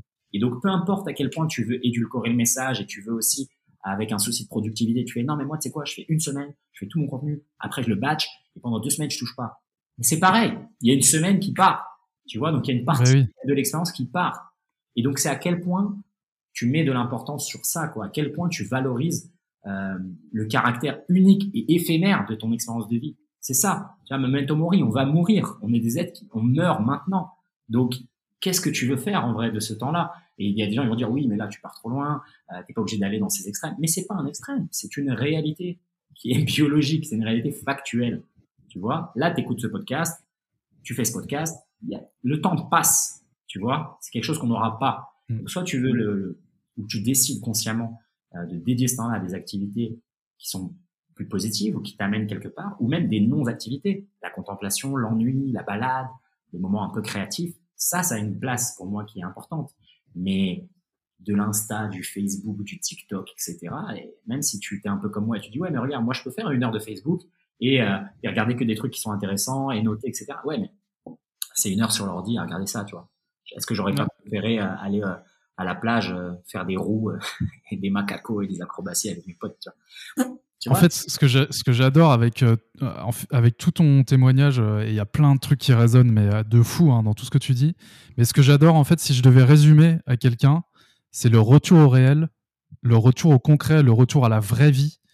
de, de et, les réseaux sociaux, effectivement, c'est vraiment le, le côté, le, la, surface, quoi. Mais tu sens que c'est une coquille vide, il y a rien, il y a rien dedans, il y a, y, a rien, il y a rien de tangible. Et, euh, et toi, justement, j'adore le fait que tu aies fait ce choix d'aller à contre-courant, hein, parce que c'est un peu être rebelle. Et moi, moi c'est ce qui me fait vibrer, hein, c'est un peu le sujet du podcast. Euh, et j'adore que tu aies pris le choix, tu vois, de pas faire comme tout le monde à ce niveau-là. Et j'espère que ça va inspirer d'autres gens euh, qui ont soit des business, soit des. voilà, peu, peu importe ce que c'est, des projets, de pas nécessairement euh, se reposer sur les réseaux sociaux. Je trouverais qu'un monde où les gens créent leur propre système finalement de, liaison avec leurs clients, leurs meutes, leur, euh, tout ce que, peu importe comment on appelle ça, mais qui créent leur propre système, je trouverais ça génial plutôt que de se reposer sur un truc qui existe déjà et qui met pas en valeur euh, la philosophie de ton propre truc, de ton propre projet. Donc, euh, donc franchement, euh, moi je te soutiens à 200% dans cette dans cette démarche. Écoute Slim, on va on va arriver aux, questions de la fin. c'est passé hyper vite. moi perso, j'aurais pu continuer avec toi pendant des heures. Je pense qu'on pourrait parler des heures, mais alors. J'ai envie de te, te, demander un truc. c'est c'est une petite question que j'aime bien poser à la fin. Vas-y. C'est quoi ta définition personnelle du bonheur à l'instant T là Si tu devais, euh, si tu devais définir le bonheur, parce qu'on en parle souvent, mais c'est quoi en fait? C'est quoi? Pour moi, c'est vivre sans peur. C'est vivre sans la peur de, sans la peur d'oser, sans la peur de créer, sans la peur d'oser être qui t'as envie d'être, sans aucune peur, tu vois. Mais je te parle pas de la sans la peur de, euh, tu vois, t'es es au sommet d'un gratte-ciel et que tu vas t'accrocher, te suspendre à un bras. Je te parle pas de cette peur-là. Je te parle de de cette peur qui vient quand tu dis à un pote, j'aimerais bien faire ce projet. Alors quoi tu fais pas? C'est ça moi dont je te mmh. parle. C'est ah j'aimerais bien faire ça, tu vois. Ah ouais mais j'aimerais bien. Ah un jour j'aimerais. Arrête. C'est ça moi dont je te parle. C'est ce truc-là. C'est casser cette barrière et le faire en fait et être et vivre.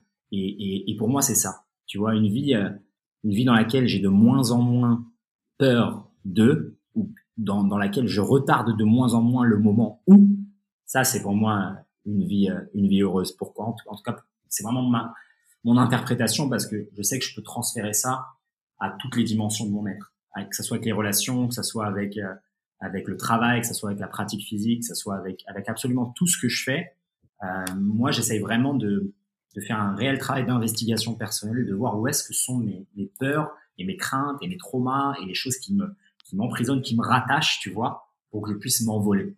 Tu vois, parce que j'ai envie de les casser et parce que je sais euh, qu'on est qu'on est tous destinés à ça, qu'on est tous destinés à, à incarner euh, qui on a envie d'être. En fait, on est on est on est des êtres de, de, lumière. Tu vois, on est des créateurs divins. On est divins. Tu vois, et donc on a simplement euh, du temps sur cette terre pour exprimer ça. C'est tout ce qu'on doit faire. Et le reste, c'est c'est c'est peanuts. Tu vois, le reste ça n'existe pas. Le reste c'est que des constructions. Mais c'est ça qu'on doit faire. Tu vois. En tout cas, moi, c'est comme ça que je, je vois ma vie. Et donc, euh, j'ai envie de, de, plus en plus de, de, de, doter toutes ces, toutes ces zones euh, de peur pour justement taper dans, dans tes zones de génie. Tu vois. Et, et donc, voilà, pour moi, c'est ça la définition du bonheur. C'est simple que ça. Magnifique, magnifique. Euh, c'est quoi tes plus beaux, tes plus belles rencontres? Tes plus belles rencontres Il y en a peut-être beaucoup trop. Oh là là, là Allez, on va dire, allez, je vais faire encore plus dur. Si tu devais en retenir qu'une.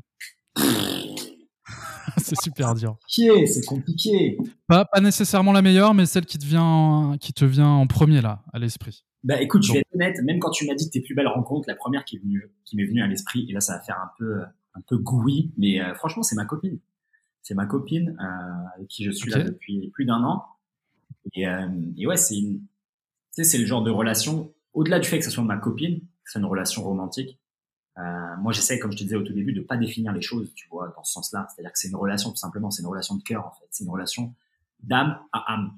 Et, et moi j'ai des amis, hommes, que j'appelle des âmes sœurs également. C'est-à-dire que j'ai une vraie, vraie relation mmh. d'âme à âme. Tu vois, donc moi c'est mon concept, en tout cas, des relations. C'est-à-dire que amitié, romance ou famille, j'essaie toujours de mettre les choses euh, sur le, sur le même niveau. Et comme ça, moi, ça me permet de dédier du temps à chacun et de, de, de m'investir autant dans chacune d'elles. C'est pas parce que je suis avec ma copine que je réponds pas à ma maman. Non. Tu vois, c'est pas parce que je suis avec ma maman que je réponds pas à mon pote. Non, non, non. J'essaye de toujours faire en sorte de, de, de, mettre en valeur les relations d'âme, celles qui font vraiment euh, vibrer mon cœur. Et donc euh, là, comme tu disais, les, les, celles qui me viennent à l'esprit instantanément et les plus récentes, bah, parmi celles-ci, il y a euh, ma copine qui, je sais que depuis un peu plus d'un an et demi, comme je disais, on ensemble, en fait, ça a été un catalyseur, tu vois. Ça a été vraiment une personne qui m'a permis d'effectuer plein de sauts qualitatifs dans ma vie. Tu vois, sur okay. dimensions. Et euh, au même titre que d'autres relations d'âme, comme je te disais, mais elle, comme on a passé énormément de temps ensemble et qu'on a voyagé ensemble, qu'on a fait plein de projets ensemble, en fait, ça a été le plus gros catalyseur là de cette dernière année et demie. Si tu veux, là, moi, c'est un peu ce que j'ai à chaque fois et je pense que toi, t'es pareil. C'est à chaque fois qu'il y a une année qui passe, j'ai l'impression d'avoir vécu dix ans plus. Tu vois. Et c'est ça qui est dingue. Et c'est pareil avec les pays, tu vois, comme je te disais, chaque pays, c'est un chapitre mais en fait, c'est un chapitre, j'ai l'impression d'avoir vécu 10 ans, tu vois, et donc j'ai l'impression d'avoir déjà 100 vies. Et elle, elle m'a rajouté 200 vies, quoi. Tu vois, c'est ce délire, en fait. C'est vraiment cette, magnifique. D'être avec une personne qui, qui, en fait, te permet de, voilà, d'encore plus euh, atteindre ta vision du bonheur. Et, et, et donc, je sais que j'ai osé, euh, euh j'ai osé créer, j'ai osé construire, j'ai osé, osé être plein de choses. Et ça a été en partie grâce à elle, grâce à son soutien, pas nécessairement dans cette idée de bon, on discute, je suis tout triste, elle me remonte le moral. C'est pas du tout ce niveau-là de soutien dont je parle. Moi, c'est, c'est pas ma, vie, elle est pas comme ça. J'ai pas ce genre de, de moment, tu vois. Mais moi, je suis à 10 000 à l'heure et elle, elle est à 10 000 à l'heure. Et ben en fait, ensemble, on est à 100 000 à l'heure. Tu vois, c'est un truc. Euh, c'est exponentiel. C'est pas, Mmh, ok. j'ai des doutes, j'en parle à quelqu'un et quelqu'un me remonte le moral. Moi, j'ai zéro doute. J'ai zéro, tu sais, je suis pas dans cette dualité. Je suis chez, moi, je pars trop long, tu vois. Et donc, Ouais, ouais. J'ai pas, j'ai pas le temps, moi, de me poser et d'hésiter, etc. C'est pas ma vie, en fait. Ma vie, elle a toujours été pleine balle, fonce, coupe le truc, tu vois. Moi, je suis le gars qui prend la décision instantanément, tu vois. J'attends pas la fin de la présentation, quoi. Tu me dis, t'as le choix entre 10 portes, je te prends la première direct, j'ai pas, je m'en fous de ce qu'il y a, tu vois. Je choisis un chemin, tu vois. Moi, je suis ce gars-là, je suis l'explorateur. Yes. Donc, euh, donc avec elle, j'ai, j'ai, j'ai quelqu'un en fait de proche dans mon équipe, tu vois, avec qui, tu vois, on est sur le bateau et j'ai un moussaillon avec moi qui est pleine balle comme moi. Et ça, ça fait du bien et ça, c'est énergisant. C'est pas énergivore, c'est, c'est stimulant euh, et, et, et, ça fait vraiment, ça ajoute des années à ta vie. Et donc, euh, donc voilà, une des relations les plus euh, les plus cosmiques là récentes, c'est, certainement elle. C'est génial. J'ai une toute petite dernière question si tu as encore une ou deux minutes. Et tout mon temps. Ok. Et pour les auditeurs, vous aurez toutes les infos pour retrouver Slim dans, dans, le, dans la description du podcast. Euh, vous aurez toutes les infos. Il a, t'as, t'as un projet qui arrive, là, t'en parlais tout à l'heure. Yes. mais j'ai envie de te, te, te, te, poser une autre question que j'aime bien poser. Dis-moi. Si j'aimerais bien que tu t'imagines, on en parlait tout à l'heure, tu vois, on a parlé, on en parlait de la mort au début du podcast, tu en as parlé un peu vers la fin aussi. J'aimerais bien que tu t'imagines là que demain tu vas mourir. Ouais. Vraiment que tu te l'imagines et que tu me dises euh, de quoi tu euh, serais fier d'avoir réalisé dans ta vie. Par réaliser, j'entends pas forcément des choses matérielles, mais ça peut être matériel aussi. Ouais. Ça peut être des expériences, ça peut être des rencontres, Ouais. ça peut être des partages, voilà, ça peut être tout. Et qu'est-ce qui, à l'inverse, tu aurais aimé euh, plus consacrer de temps ou tu te dis merde, ça, j'aurais bien aimé le faire avant quand même?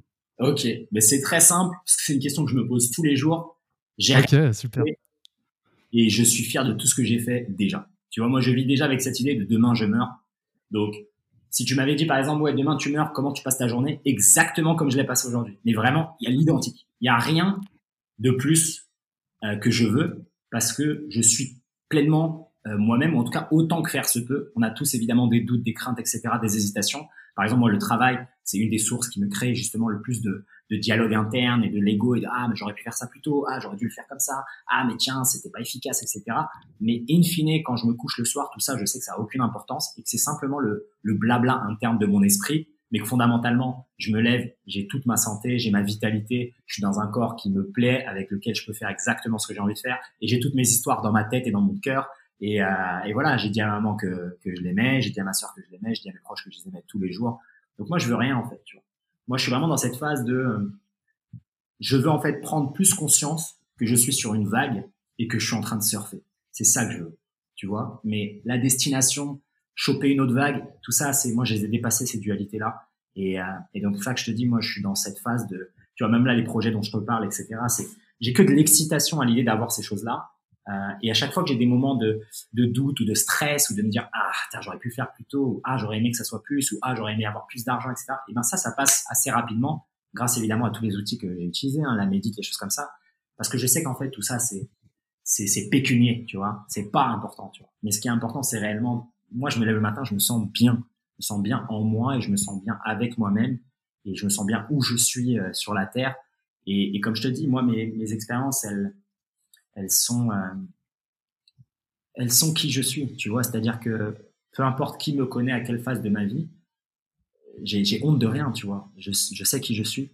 Et, euh, et ouais, ça, ça, ça, ça me rapporte cette paix intérieure fondamentalement, tu vois. Comme je te disais, au-delà des petits tracas du quotidien, des petits blabla ma tête que j'ai en permanence. Euh, mais le reste, fondamentalement, je, tu vois, je sais ce que je vaux. Et, et ça, mon gars, ça n'a pas de prix, tu vois. Je te dis, la manière dont je me lève le, le matin dans mon corps, et comment je suis avec moi-même, c'est ça, ce truc-là, ça n'a pas de prix, tu vois. Et je sais d'où je viens et je sais comment ça, comment je l'ai développé. C'est pour ça que je te dis que c'est, tu vois, ça met des frissons rien d'en parler, tu vois. Moi, j'ai vraiment le, cœur en joie, tu vois. Je, je vis ce que je dis et je dis ce que je vis. Et ça, c'est ça fondamentalement moi ce que je veux partager en fait avec les gens, au-delà des protocoles d'entraînement et des choses comme ça et du podcast c'est vraiment essayer en permanence, chaque jour, de se le rappeler, parce qu'on est des créatures avec de l'amnésie. C'est-à-dire que moi, je te dis ça, mais si je me le rappelle pas tous les matins, je l'oublie aussi, tu vois. Je l'oublie ou je retombe dans les travers du stress et des choses comme ça. C'est-à-dire que c'est pas un truc, c'est pas un état que t'atteins et après c'est fini, tu peux plus jamais, jamais retomber en arrière. Non, non, non. C'est un truc, c'est comme l'entraînement. Tu dois le refaire tous les jours pour te le rappeler. Donc c'est pour ça que je te dis, moi, je me pose déjà cette question tous les jours, parce que si je me la pose plus, je l'oublie. Et si je l'oublie, je commence à penser à toutes ces merdes de oh, les emails, les trucs comme ça et machin, tu vois. Sachant qu'en me la rappelant tous les jours, j'y pense encore. Donc tu vois que le travail n'est pas encore fini. Mais c'est pour ça que j'insiste sur cette idée de la vie. Pour moi, c'est ça. C'est vraiment au quotidien euh, se rappeler de ces choses-là, se rappeler de l'importance euh, et de la vie et à quel point elle est belle, et à quel point elle est abondante et à quel point on est, on, on, on a la meilleure expérience de vie sur Terre. On est vraiment dans le jardin d'Éden. Le paradis, faut arrêter de le chercher ailleurs. Il est là. Eh bien, c'est juste euh, magnifique, quoi. C'est vraiment génial. Et euh, effectivement, tu incarnes ce que tu dis, hein, même, en, vidéo, tu vois. Tu, tu rayonnes, quoi. T'es solaire et ça, ça, vient de l'intérieur, comme tu le dis. Ça vient pas de, ça vient pas d'autre part. Donc c'est vraiment, génial. Je, je, je, suis complètement en cohérence avec euh, tout ce que tu dis.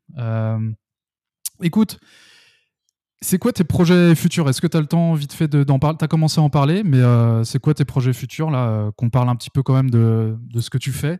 Ouais, bah écoute, euh, écoute rapidement, bah là moi je suis, j'ai construit, je continue à développer un, écosystème autour du mouvement, de la culture du mouvement et ce qu'on peut appeler de la santé holistique et du potentiel humain en France. Concrètement, ça passe par quoi? Ça passe par différents outils qui permettent aux gens d'atteindre une plus grande autonomie physique. Donc moi, je t'ai dit, j'ai un, j'ai un, on va dire, dans le partage de mes connaissances, c'est vraiment sous le biais de, l'éducation. Donc il y a une partie de, cet écosystème qui va passer par des formations, des vidéos YouTube, des articles de blog, différents contenus euh, gratuits et payants pour permettre aux gens de s'éduquer sur comment fonctionne le corps, les articulations, comment il est censé bouger, qu'est-ce que la machine en fait, comment elle est censée faire. Donc on va pouvoir parler de, de mobilité articulaire, de respiration, euh, de performance athlétique, euh, de mouvement, euh, tu as différents euh, spectre du mouvement, euh, que ce soit des méthodes comme Idoportal, MoveNat, Animal Flow, la méthode naturelle, bref, tout ce qui est enclin avec bouger le corps de manière euh, libre, sans douleur, sans restriction. Donc ça, c'est un premier pan que j'ai déjà commencé à développer. Là, le second pan qui est euh, plusieurs autres outils qui vont permettre de pratiquer. Donc, tu as une salle d'entraînement virtuelle qui s'appelle le dojo, dans lequel tu as des séances d'entraînement. Voilà, tu t'abonnes et tu peux suivre des entraînements justement pour gagner en souplesse, en agilité, en force, essayer d'atteindre cette euh, self-dominance, tu vois, ce contrôle du corps, tu vois, avoir toutes tes amplitudes de mouvement, pouvoir réaliser tous les gestes que tu as envie de réaliser avec force, mhm. contrôle, librement dans toutes les amplitudes et vraiment de sentir, euh, sentir que le pantin est libre, tu vois. Et euh, la dernière phase, donc ça, ça va être le prochain projet. Donc après avoir appris puis pratiqué, on rentre dans la phase qui est incarnée. Donc comment vraiment vivre une vie en mouvement? Et ça, ça passe justement par connecter avec une communauté échanger, discuter, se rencontrer. Et donc là, le prochain outil qui va parfaire un peu ce, cet écosystème tridimensionnel, euh, ça va être la communauté et qui va être une sorte de forum dans lequel je placerai évidemment euh, euh, mes formations et choses comme ça, mais également des espaces de discussion et de rencontre.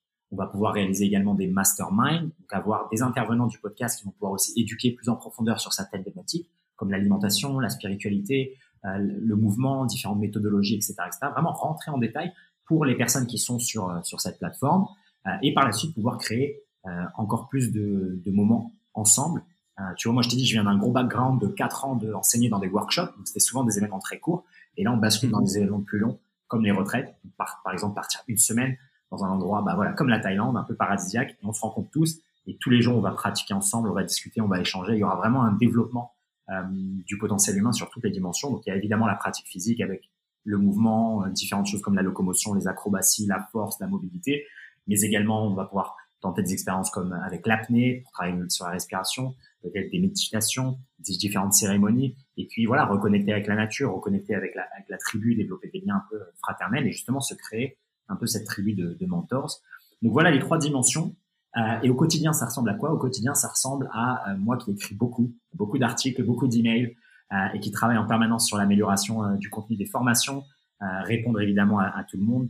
Et, et puis voilà, simplement, simplement être présent et disponible pour les gens qui s'y intéressent, sachant qu'on est une communauté qui est grandissante. on arrive bientôt à 10 000 quasiment personnes. Peut-être qu'on a même déjà dépassé, sachant qu'il y a plein plein de différentes différentes manières moi de me contacter. Mais voilà, moi de ce que j'ai un peu accumulé, on est on est on n'est pas loin de 10 000 donc francophone ce qui est unique. Et euh, on est la plus grosse plateforme, en fait, euh, le plus gros écosystème autour du mouvement. Euh, et donc voilà, moi, tous les intervenants et toutes les personnes que j'invite aussi sur le podcast sont également soit des enseignants, soit des gens avec des parcours de vie incroyables et continuer aussi à promouvoir cette vie en mouvement et un peu de la même manière que toi, aider les gens à remettre en question pas mal de choses et présenter ces parcours de vie atypiques. Tu vois, on a des, on a des cascadeurs, des naturopathes, des breakdancers, des coachs en mouvement, des anciens légionnaires devenus acrobates. On a des mecs qui ont vécu au Mexique, euh, au Canada, au Japon. On a des histoires de vie incroyables et, et des gens qui ont fait le pas également de l'enseignement, donc qui sont, qui peuvent aussi mettre à disposition toutes, toutes ces perles de sagesse accumulées. Et voilà, moi, ma vraie mission de vie, c'est ça, c'est être un vecteur de passage et permettre l'accès à toutes ces personnes-là en France et dans le monde francophone un peu toutes les expériences que, que, que j'ai eu la chance d'avoir et d'autres, et que toi, par exemple, tu as eu la chance d'avoir, et que d'autres ont eu la chance d'avoir, et l'opportunité d'avoir plutôt que la chance, et euh, justement un peu à distiller toutes ces perles de sagesse d'une manière accessible. Et, et, comme ça, voilà, on, on, essaye de combattre un peu les effets néfastes euh, de la sédentarité et de ce monde moderne qui parfois va trop vite et va trop loin. Pas toujours, il y a, il y a du très très bon, mais parfois ça va un peu loin, notamment avec le métaverse par exemple, avec un retour peut-être à quelque chose de plus, euh, plus organique, plus naturel et surtout plus holistique. Tu vois, on essaye de vraiment voir l'expérience de vie comme, comme cette, cette belle peinture multicouleur euh, qu'on a envie de qu'on a envie de parcourir avec joie. Magnifique. J'adore cette idée euh, de, que, que, tu développes depuis le début de d'être holistique et de, de, surtout pas se fermer des portes. Euh, on peut être on peut être tout à la fois. On peut être tout à la fois. Voilà. Génial. Bon, écoute Slim, c'était euh, pour moi c'est passé hyper vite. J'ai bu tes paroles. J'ai vraiment je, enfin je, ça résonne vraiment vachement avec moi tout ce que tu as dit. Euh, donc vraiment, j'ai passé un super bon moment avec moi. Encore merci du coup d'être passé sur sur le, podcast et d'avoir été le vilain canard de cet épisode. Avec grand plaisir. Super. Bon, peut-être que je te réinviterai plus tard, on sait jamais, je, on, verra parce qu'en fait, il y a plein de sujets que je m'étais noté, mais si, si, on les aborde, le truc va durer 10 heures, voire plus. on fera d'autres Ouais, mais euh, alors avant, avant, de, avant de nous quitter, est-ce que tu as un petit, euh, un petit mot de la fin euh, Est-ce que tu, est-ce qu'il y a un, sujet euh, que tu aurais aimé aborder ou un truc que tu aurais aimé dire que tu n'as pas eu l'occasion ou juste un petit mot de la fin? Un petit mot de la fin, parce que je sais que tous ces sujets-là sont, c'est très difficile de les aborder, hein, même là en, en, un peu plus de deux heures. Ouais. Je pense que c'est, ça peut être à la fois inspirant et des fois ça peut être, ça peut te submerger tellement c'est complexe et tellement c'est intense et que les gens partent dans toutes les directions et qu'il y a tellement de choses à faire que tu sais pas par où commencer. Donc voilà, pour les gens qui peut-être sont, sont dans cette phase-là, simplifier les choses. Voilà, je, je, vais citer le bon euh, Léonard de Vinci qui disait la simplicité est la clé de la sophistication. Si les choses que vous avez, que, que, que vous avez envie de changer dans votre vie ou que, ça, que vous avez envie d'améliorer, euh, vous n'arrivez pas à trouver une manière simple de les faire, c'est que c'est pas la bonne manière. La vie, elle est extrêmement simple, même si j'arrête pas de le dire qu'elle est complexe dans le sens, elle est dense, elle est intense. Mais in fine, toutes ces choses-là, comme je le disais, c'est l'accumulation. C'est-à-dire qu'on ne fait pas tout en même temps. Tu fais une chose à la fois, tranquillement, jusqu'à trouver, chaussure à ton pied, jusqu'à trouver ton rythme. Et tu prends les outils qui te plaisent fondamentalement, vraiment, qui te mettent de la joie. Il n'y a pas de meilleurs outils que d'autres. C'est-à-dire qu'il y a quelqu'un qui va te dire, oui, mais moi j'ai fait une méditation vipassana. L'autre qui va dire, oui, mais moi j'ai fait euh, de la respiration allotropique. Il y en a qui va dire, j'ai fait une cérémonie ayahuasca. L'autre qui va dire, ouais, moi j'ai fait 20 ans de, euh, de gymnastique traditionnelle. Il n'y a pas de meilleurs outils que d'autres. Il y a les outils que toi tu aimes, avec lesquels tu résonnes aujourd'hui. Donc s'il y a bien une chose à se rappeler, c'est ça, c'est rendre les choses simples et contextuelles. Ne pas se comparer à quelqu'un. Moi, j'ai eu ma vie, j'ai eu mes carrières, j'ai eu mes voyages, etc. T'es pas obligé de faire ça. Tu peux très bien t'en sortir en étant, euh, tu vois, en étant menuisier euh, dans un petit village au fin fond de la France et être le plus heureux du monde Là où quelqu'un avec 100 000 vies va être toujours malheureux, anxieux et toujours vouloir plus. D'accord? Donc le bonheur, il n'est pas dans, dans, les histoires des autres, il n'est pas dans la vision du bonheur des autres. Il est dans, dans nous ce qu'on a envie de, de, de, de, vraiment, comment on a envie de vivre et qui on a envie d'être. Mais voilà, moi, s'il y a un message à retenir, c'est vraiment la simplicité. Simplifier les choses, c'est pas de trop en faire tout en même temps. Prenez les choses à la fois et, essayez. Voilà, simplifier et surtout essayez. Il n'y a pas de fatalité, il n'y a pas d'abandon. Et si on a un moyen de se rappeler chaque matin à quel point on a, on a de la chance d'être en vie et d'être humain, et d'avoir le corps qu'on a, la santé qu'on a, euh, qu'on ait beau, beaucoup ou pas d'argent, qu'on ait un beau métier ou pas de beau métier, c'est tout ça, c'est de la bénédiction et il y a toujours des gens qui auront largement moins que nous. Donc, euh, voilà, soyons en gratitude et, faisons des choses simples. Super. Eh ben, merci beaucoup, beaucoup, beaucoup, Slim. C'était vraiment un, super moment euh, que j'ai passé en ta compagnie. Euh, je te souhaite euh, une très bonne euh, nuit, soirée, parce que je vois que là en Thaïlande, le, le, soleil s'est couché. pour ça que j'ai mis la lumière là, parce que yes. j'allais disparaître. dans, la, dans la pénombre. Ouais. Encore merci. Et puis, euh, et puis moi, je vais suivre de très près du coup euh, ton, ton, projet à venir là. Euh, parce qu'à titre personnel, ça m'intéresse évidemment aussi. Et puis, et puis les auditeurs, vous retrouvez toutes les infos pour soit contacter Slim, soit pour voir son travail dans la description du podcast. Slim, encore un grand, grand merci. Et puis, je te souhaite bonne, bonne route. Yes, merci à tous. Ciao, ciao. Ciao. Si vous êtes arrivé jusqu'ici, c'est sûrement que vous avez apprécié ce podcast. Si vous voulez m'aider à continuer ce podcast, rien de plus simple, une note de 5 étoiles sur Spotify ou Apple Podcast. Et si le sujet partagé pourrait intéresser un de vos amis, partagez-leur s'il vous plaît. Ça vous prendra une minute, mais moi, ça m'aidera beaucoup. Merci beaucoup.